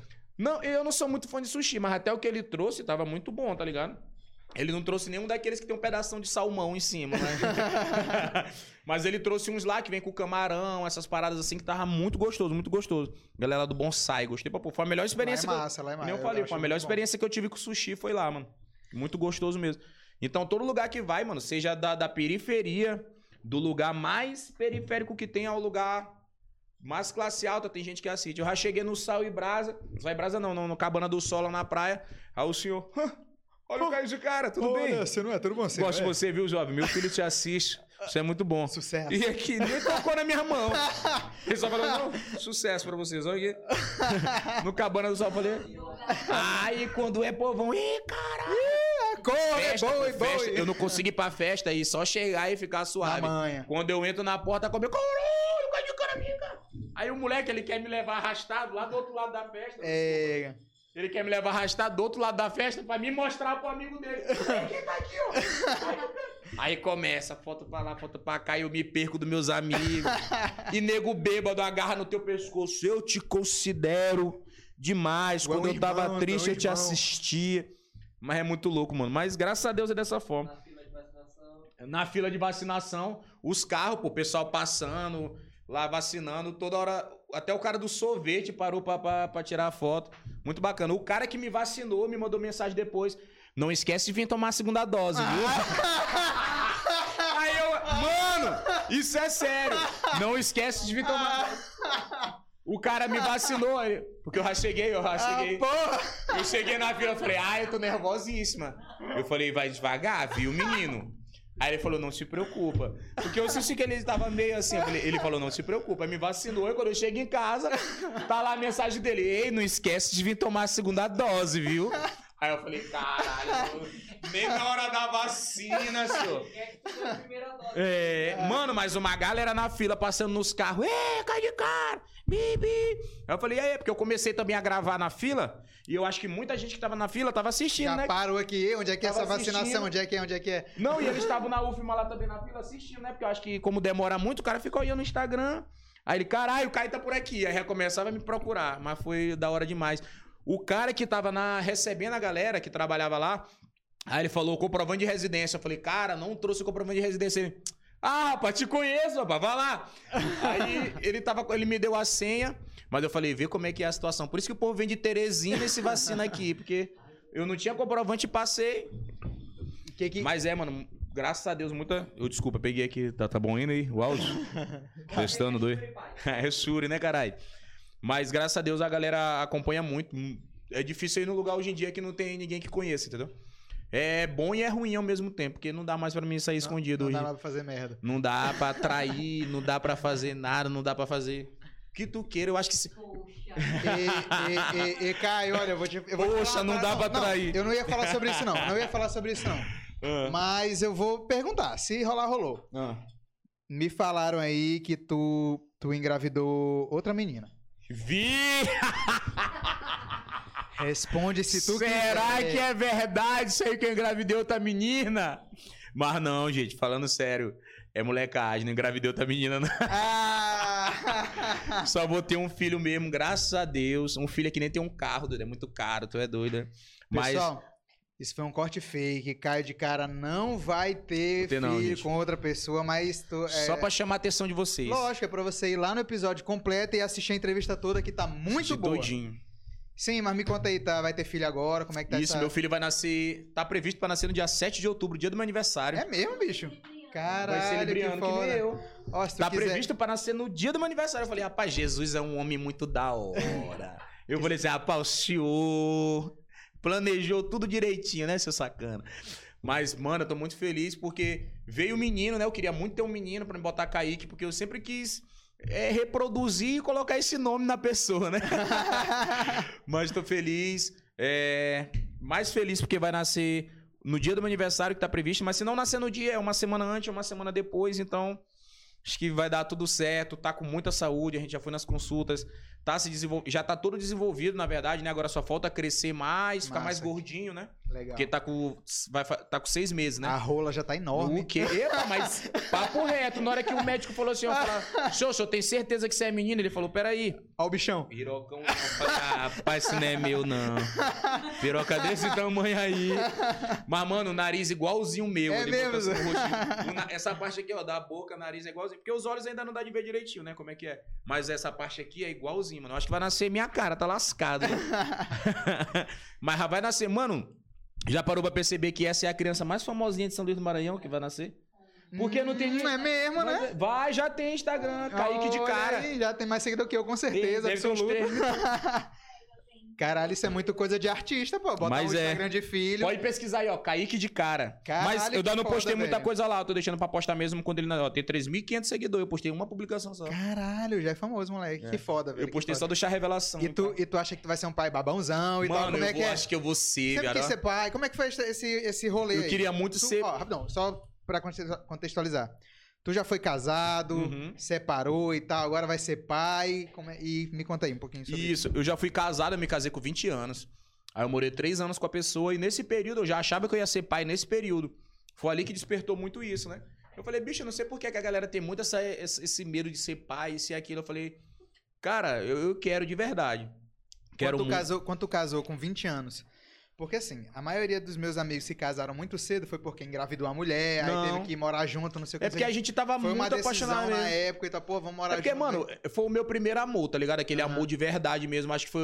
Eu acho que foi a maior intensidade que, de amor que eu já pude sentir por alguém. Foi, foi por ela. Nossa, que profundo. A gente passou três anos casado e, tipo, foram três anos maravilhosos, tá ligado? Muita gente fala assim, ah, deu errado. Não, foram três anos que deu muito certo, entendeu? Foi Sim. três anos da minha vida que E deu foi certo antes da pra comédia, caralho. não foi? Foi, né? Foi? É, não, nesse durante? período eu já gravava, foi durante. Sim. Foi, foi na ela, eu conheci ela na ela ah, e pá. pode crer.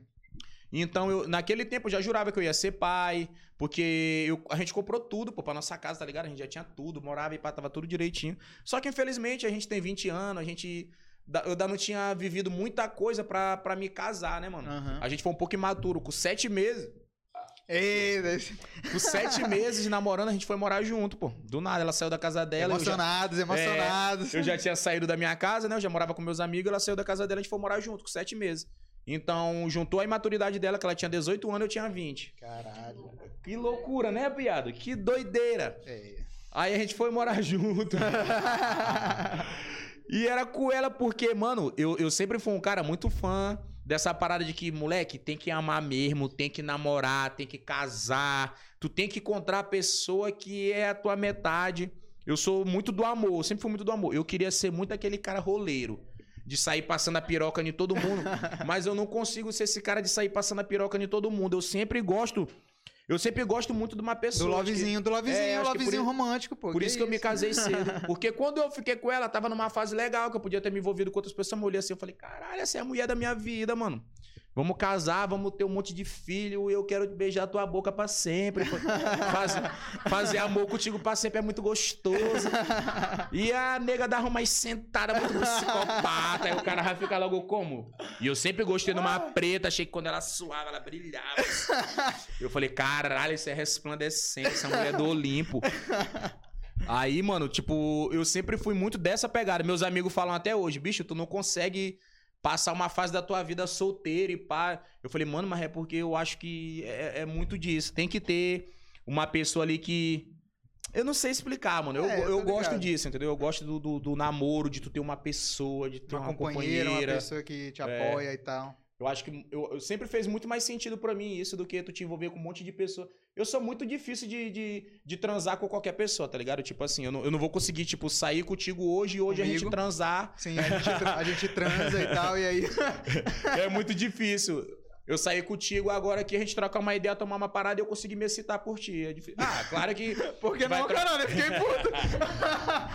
A gente vai trocar uns Por beijos. acaso eu não sou um corpinho gostoso, que parada com essa. A gente vai trocar uns beijos e pá, mas eu não vou sentir aquela parada de que, tipo, rapaz, eu tenho que. Não consigo me abrir assim e pá, entendeu? Eu tenho que sair mais umas duas vezes, três e pá. Acho que por isso que eu me, eu, eu me apego, porque eu espero me apegar pra poder ir pra essa parte, entendeu? Tô ligado. Que é um, é um bebê, é um fofo. Ó, tipo, essa pessoa que eu tô agora, a gente não tá mais junto, né? Mas a gente já tinha. Era a terceira vez que a gente tava tentando, entendeu? Porque eu sempre acreditei muito que ia dar certo. A gente. A gente é muito diferente, muito, muito, muito, mas eu gosto tanto dela, eu amo tanto ela. A gente tá separado, mas eu amo ela, tá ligado? Eu amo muito ela. Mas eu sei que sempre vai ficar nisso. Sempre vai ficar nisso, tá ligado? Mesmo que eu já, eu já coloquei na minha cabeça e, e pela maturidade que eu tive de, de já ter sido casado, de já ter me envolvido ne- ne- ne- nessa parte mais séria da vida, né? Porque pro homem o casamento eu acho que é a parte mais complexa que a gente vive. Como eu vivi isso muito cedo, me amadureceu muito rápido também para relacionamento. Então eu entendi que só o amor ele não vai conseguir manter esse relacionamento, entendeu? Sim. Então o amor ele é a, parte mais bonita do relacionamento de vocês. Mas para que aquilo dê certo, que, que, que tenha sucesso, que tenha êxito, tem vários outros fatores que se não tiver em conjunto, não vai dar, mano. Eu tenho certeza que tem várias pessoas que, que têm o amor da sua vida, que tá casado, que tá com outra pessoa, né? Como, como tem aquele textinho que a galera compartilha muito, tem o amor da tua vida e o amor para a sua vida, né? E nem sempre o amor. É. E, pô, a nossa produtora Ingrid tá emocionada aqui, ó. e nem sempre o amor da tua vida vai ser o amor que tem que viver na tua vida, né? Vai ser para a sua vida. Porque eu já tive o amor da minha vida e infelizmente não deu certo, mas a gente fez um, um fruto muito bonito que é o nosso filho. Eu acho que o sentido era esse. Talvez a gente voltou uma, voltou duas, voltou três, porque a gente tinha que ter isso. Tinha que ter esse filho que era para consagrar ali o amor, tá ligado? E o fato de tu te separar de alguém não quer dizer que tu não ama. Isso é muito legal. Isso é uma maturidade muito bonita de vocês, de separar e, E saber gente- que vocês vão ser. E a gente vai criar, pô, a gente vai criar essa criança, ele vai ser muito amado. Pra mim, eu sempre tive medo de ter um filho com uma pessoa que não representasse muita coisa, entendeu? Sim. Acho que por isso que eu nunca fui de me envolver tanto assim, porque eu tinha muito medo de acontecer isso. Do nada ter um filho com alguém que não todo tem uma família que vai dar uma boa educação, uma pessoa que não tem uma perspectiva de vida, uma pessoa que não queria ter um filho.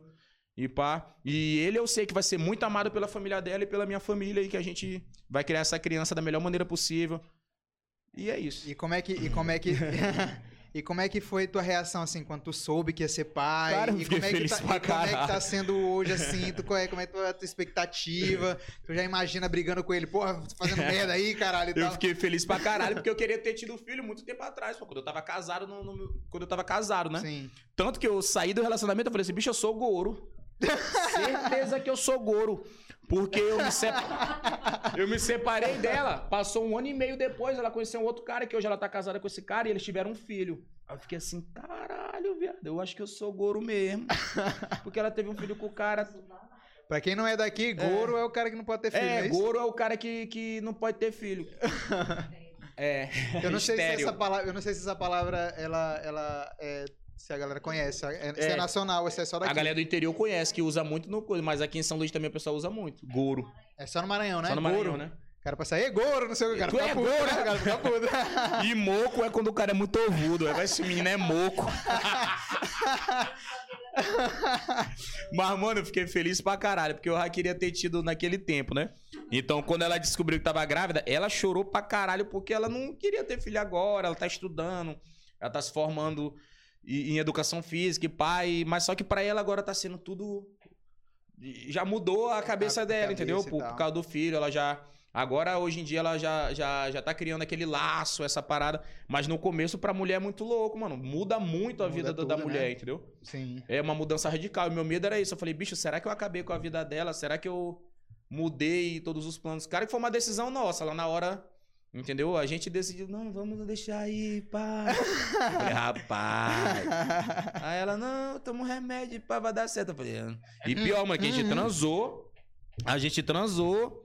O bagulho foi lá dentro, ela tomou o remédio depois de quatro horas da relação e não, e não coisou. Kaique é brabão, Era velho. pra vir essa porra desse menino. Ele é o diacho. mas, mas o meu medo maior é esse. De, de, sei lá, dela ficar infeliz porque ela tinha outros planos e pá. Porque, mano, pra mim ser pai eu a queria pra caralho. Ela não queria ser mãe agora. Ela queria primeiro casar e pá, se formar. Depois que ela se formasse, que ela tivesse a casa dela, aí ter filho. Mas nunca é como a gente imagina, né? É. Nunca... Eu A também queria ter não- tido a- filho quando eu tava casado. A vida não tá filho. nem aí pro teu planejamento. A gente tinha acabado de voltar, pô. Tinha acabado de voltar e. Tchá, ela engravidou. Aí Barriga. todo mundo ficou, meu Deus, voltou só porque engravidou a menina. Aí começou aquele negócio. Eu Ei. falei, meu Deus, o pessoal se mete muito na minha vida. no meus eu- eu- eu- Até uma coisa que eu tenho que parar mais é de, de, de, de falar um pouco sobre questão de relacionamento, entendeu? Porque, consequentemente, como eu sou uma pessoa que expõe muito meu dia a dia, a pessoa que tá namorando comigo, ela acaba vivendo Se muito isso, né? também, Se né? expondo muito isso. Então, o pessoal se mete muito nessa parada de relacionamento. Se eu passar um dia sem gravar a pessoa, ele já fala, já terminou? Ixi, desse jeito. Porque ela já te caralho. botou chifre, o que foi que aconteceu? E pá. É desse jeito, pô. E de mandar mensagem pra ela, tá ligado? Falando Beleza. besteira. E é foda. O que que te irrita mais? Essa galera que se mete muito na tua vida? Tipo assim, porque, pô, o cara tem uma, admira- uma admiração pelo artista, é bacana Uhum. e tal, acompanhar as histórias, não sei o quê. Aí tem essa galera que quer se meter muito na tua vida pessoal. Ou tu fica mais puto com aquelas empresas que chegam pra ti e falam, pô, faz uma publicidade pra mim de graça. As empresas, até que eu entendo, né? O cara, tá, o cara ele tá tentando a sorte. É, então né? vai que Se cola. colar, colou. Mas eu fico puto é com as pessoas que se metem na tua vida pessoal. Não pelo fato de, ah, tu chegar e perguntar. Pô, mano, o que foi que aconteceu? Eu tô vendo que as coisas mudaram, a tal pessoa não tá aparecendo mais. Mas tem nego que já chega é, te merda. intimando. Entendeu? Epa, que diabo que a pequena não apareceu mais? Que diabo foi? Aconteceu foi isso aqui, não foi? Aí sai criando um assunto como se aquilo fosse verdade. Entendeu? Se eu termino um relacionamento, meu seguidor ele cria a fanfic dele. Ah, eu tô Foi ligado. isso que aconteceu aqui, ó, no relacionamento dele. Faz um grupo no WhatsApp. Gente, deixa eu explicar o que aconteceu. Ah, aí eu e a mãe do meu filho, a gente não tá mais junto, né? Aí eles já estavam. Eu falei, gente, eu e a Adria, a gente tem já dois anos já de relacionamento, a gente já se separou três vezes, a gente vai ter um filho agora, e foi a melhor coisa que aconteceu na nossa vida, foi ter o filho, pá, porque eu acho que concretiza, eu amo muito ela, expliquei tudo o que aconteceu. A gente não tá se separando porque faltou amor, porque eu traí ela, porque ela me botou chifre, porque aconteceu isso. A gente tá se separando pelo mesmo motivo que foi da primeira vez, pela mesmo, pelos mesmos problemas que interferem sempre, que é essa questão de conflitar muito, de, de, de tu tá muito bem, mas ba- bater muita cabeça de ideal, tá ligado? Sim. E eu acho que ideal é. Tem, tem, tem que ter um convite. Porra, eu não quero namorar com ninguém que eu tenha que estar degladiando todo dia, né? É. Que todo dia eu tenha que estar pisando em ovos e pá. Porque o relacionamento não é só transar, porra. For só pra transar, bacana. Mas aí tem que ter aquele convívio da hora, tem que ser gostoso. Tem que ser. Não sei. Aí eu falei isso pra eles, expliquei a situação, por que que a gente tava se separando. Porque a galera ainda fica criando muita história. Ficar querendo dizer que eu tô com outra pessoa, ficar querendo dizer que ela tá com outra pessoa, ou ela só queria um menino pra não sei o quê. Ah, essa daí só veio te engravidar pensando que ia te prender. Que Oxe, menino prende mal- homem, Mal que sabe menino não sei o quê. História falei, de vocês e tal. mas é, pô, pra tu ver que os as pessoas falam algumas coisas que machucam, mano. Entendeu? Então isso machuca demais. Ela tá grávida. E ficar lendo isso daí é ralaram, entendeu? É, com certeza. A galera. É, vamos até falar de outra coisa pra não ficar entrando nesse Bora. assunto que a galera. Eu- que- qual, qual é o conselho que tu dá? Conselho, agora, Uhum. é, Caio, Caio de cara coach, Uhum. daria pra uma pessoa que quer começar na- no mundo da internet, digital influencer. Quer Produzir de- qualquer tipo de conteúdo, independente do. Independente se seja é comédia ou falar, não. de, falar devagaço, tu tá só. tu me É, deu o- foi um rap aí, eu não entendi o que, tu É. falou aí. Mas pra produzir qualquer tipo de conteúdo, independente de ser comédia ou não. Mano, eu acho que gerar identificação. Dependente do que tu vai fazer, pra área que tu vai. Pra área que tu vai começar a trabalhar, tu tem que gerar identificação. Ninguém vai assistir algo que não, que não se imagine ali, entendeu? Porra, eu não vou assistir uma coisa de um, de um cara que tá falando de uma parada que eu nem sei o que é, que eu nem me identifico, que eu não consigo sentir verdade, entendeu? Tu sabe uma parada, desculpa te cortar, mas tu sabe uma parada que às vezes eu me sinto é, refém. É refém a palavra. Que às vezes a gente fica nessa cobrança, né? De postar, postar todo dia, postar numa frequência. na- manter a frequência do Instagram pelos algoritmos e tal. E eu acabo, às vezes, fazendo coisas é, genéricas, entendeu? Tipo assim, eu olhei um Uhum. vídeo no TikTok, aí o caralho, esse vídeo foi engraçado, eu vou reproduzir. Eu tenho feito muito isso. Só que aí eu fico naquela também, me conflitando. Porra, mas não é uma parada original. Eu me roubo muito por isso daí, porque como eu sempre fui um cara que produzi coisas que, que eu mesmo comecei a criar, entendeu? Coisas Cenas, originais, é. coisas. gene- é, Aí hoje a gente tá vivendo uma situação que só faz sucesso quem faz rios, tá ligado? Sim. A gente tá no mundo do rios, só faz sucesso quem faz rios. Tu tem que fazer rios pra tu crescer teu Instagram. Tu tem que seguir uma tabelinha de coisas. Porque o mesmo vídeo que o Isaías grava, o outro cara grava, É, é o outro isso, cara grava, é o. Ferdinand grava, não sei quem grava, é os mesmos vídeos, entendeu? É, Então o Ferdinand deu muito certo por quê? Porque ele entendeu como é que é a ferramenta. É gravar aquele vídeo ali todo dia. sim. Aqui daquele mesmo jeitinho, com aquela mesma cena, com aquele mesmo corte de câmerazinho, só uma ceninha assim, pá. É É aquilo a que. fórmula, né? Tipo é, uma fórmula. Só que tem gente que consegue fazer aquilo dali, tem gente que não consegue. Eu não É. consigo. Todo dia gravar só aquilo Eu dali, também pá. não consigo, velho. Eu sou mais do, como eu te falei, daqui, do, do- dos estalozinhos de pá. Mas o segredo pra quem quer começar a produzir conteúdo, mano, é ter frequência e gerar identificação. Começa a produzir algo que as pessoas vão se olhar dentro daquele teu vídeo e vão querer é, consumir, vão querer compartilhar pra outras pessoas. É, mano, isso daqui não parece com não sei o que, não sei o que. É, isso aqui já aconteceu comigo, se liga. Então tem que gerar identificação e tem que ter frequência. É chatão, a ferramenta ela te pede frequência. E nem sempre tu quer gravar toda hora, né? Tu, É. quer, tu quer esperar os momentos, mas hoje em dia é assim, meu amigo. Tem que acompanhar, tem que gravar todo dia, tem que gravar um pouquinho de story, um pouquinho de rios, um pouquinho de, de feed normal, sem ser rios. Então é chato. A gente, pra quem quer começar agora, vai começar no momento mais difícil da rede social. Eu também. Porque eu, até eu, é doido. pô, eu, eu, eu não vou, eu não vou te mentir. Quando eu comecei, eu achava que era mais fácil. É. Caralho, eu ficava assim, tipo, não, agora, agora, pessoal, vou virar humorista. vocês vão ver agora. Tá, é um sucesso. Vou Porque começar a pro- postar umas paradas top, vocês vão amar. Aí eu comecei, mano, eu comecei a gravar vídeo e não sei o que, não sei o que. E não sei se já aconteceu contigo. Às vezes tu cria um, um roteiro, tu pensa num vídeo, tu, caralho, eu vou postar um vídeo aqui, vai ser foda. Galera Uhum. vai amar. Aí tu posta.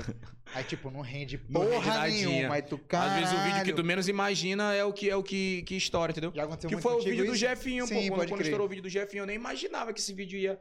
Eu imaginava assim, tipo, ah, vai ser legal, a galera vai gostar, uma cebosa, todo mundo conhece. Mas, mano, não tinha pretensão nenhuma com esse vídeo. Eu postei e fui dormir, doido. Acordei, o vídeo tinha viralizado. Eu falei, mano, que loucura. Eu fiz um monte de vídeo já. Ego, esse aqui, postei. Esse um aqui eu vou estourar. Chegou lá na Mas hora, é foda. porra Hoje em dia, muita gente faz vídeo, mano. Muita gente faz É vídeo. muita Quanto gente. mais gente tem fazendo a parada, mais difícil vai ser tu te destacar, entendeu? Tu- Então, tu tem que ser muito, muito, muito cirúrgico no que tu faz. Porque muita gente grava, pô. O que é que vai te diferenciar de ser só mais um, tá ligado? Sim. Tu quer ser só mais um ali que, que, que faz aqueles riozinhos que nem todo mundo, todo dia. Beleza, tu vai ter uma quantidadezinha de seguidor. Mas o que vai fazer o cara acordar e falar assim: tenho que assistir o João. Porque o João que produz um conteúdo que é um pouquinho diferente do que a galera já faz, entendeu? Senão tu só vai ser mais um rios que a galera É, vai passar. É aí. foda isso aí, ó. Por isso que, por isso que eu também eu valorizo muito as, valoriza as valorizações, as visualizações do Uhum. YouTube, do Uhum. nosso canal do Caçando Conversa. Porque a galera tá aqui porque ela quer ver a entrevista, ela quer assistir a, a, a, a entrevista e tal, ver o que a gente falou e tal. Porque assim, às vezes no Instagram eu, eu percebo que às vezes a gente posta uma parada e a pessoa só tá ali passando, né? Aí conta como uma visualização, mas às vezes o cara nem parou pra olhar, só passou Nem foi assim ali e pra te É. ver, tá ligado? Aconteceu e. E, e. Eu ia te perguntar outra coisa, esqueci, mas vai, continua falando aí. Não, mas é basicamente isso. O cara tem que escolher se ele quer ter só visualização, ou quer ter só número, ou tu quer, ou tu quer ser uma pessoa que realmente é, as outras acordem pra te assistir, que elas tenham uma rotina contigo dentro da rotina delas ali Isso te é assistindo, massa, entendeu? né? É. Então eu escolhi ser uma pessoa que, que tenha, tipo, uma característica específica que faça as pessoas ir lá no meu Instagram, porque é um pouquinho diferente dos outros, entendeu? Tu, tu tem alguma, algum. Quais são as, as pessoas que fazem conteúdo hoje que tu mais acompanha? Tu sabe? As pessoas, mano, eu acompanho muito a galera da Bahia, tá ligado? Tipo, a galera que eu mais consumo conteúdo é da Bahia. É, o mesmo, Le- bicho. O Leozito, Doom Ice, a galera dos Desocupados. Eu consumo. Mano, o Doom é até louco.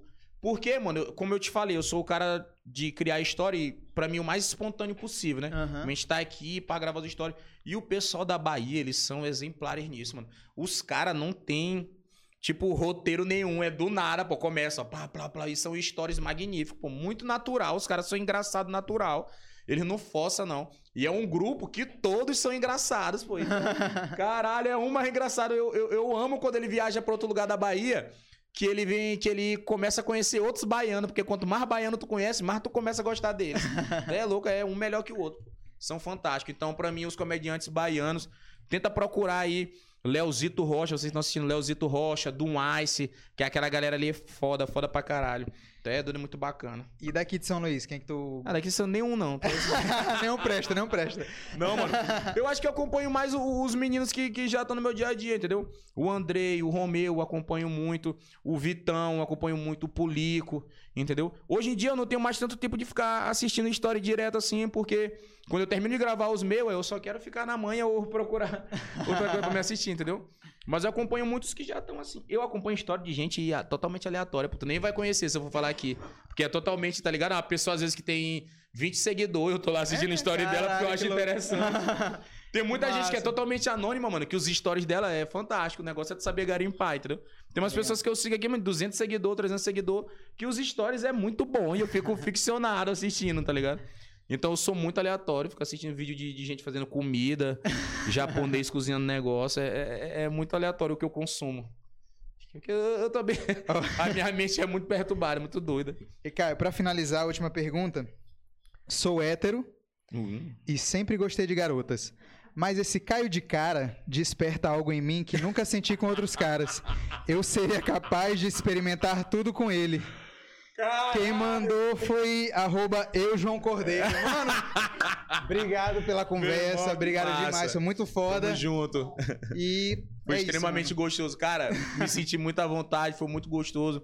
Prazerzão estar aqui, tá? Quando quiser me chamar de novo pra me vir, eu venho. Eu gosto de conversar, eu gosto desse negócio. Na Maravilha. próxima, eu acho que a gente já vai estar podendo tomar um chopp. Pronto. A gente tomou um choppzinho, mas foi prazeroso, foi maravilhoso. A gente ficou quantas horas aí? Caralho, Três- é, mentira, cara, velho. três Ih, horas. rapaz, não pode. Tá doido? Caralho. Pessoal, Eu que muito sou o dono aqui, obrigado. pô, do estúdio, já comprei já. É, pronto. Comprei já o estúdio. Não me cobra ma- mais por isso, não. É, pessoal, muito obrigado. Se inscreva no canal. Esse foi o Caio de Cara. do cara, velho. Siga. Porra, é mesmo. Epa, tá muito ralado. Pessoal, se inscreva no canal. Siga o Caio de Cara. Siga. Siga eu, João Cordeiro. Siga a Advice Prime. Muito obrigado. Até a próxima. Tamo junto, Aran Studios aí, ó. Eles são o diabo, eles são o diabo pra gravar a live.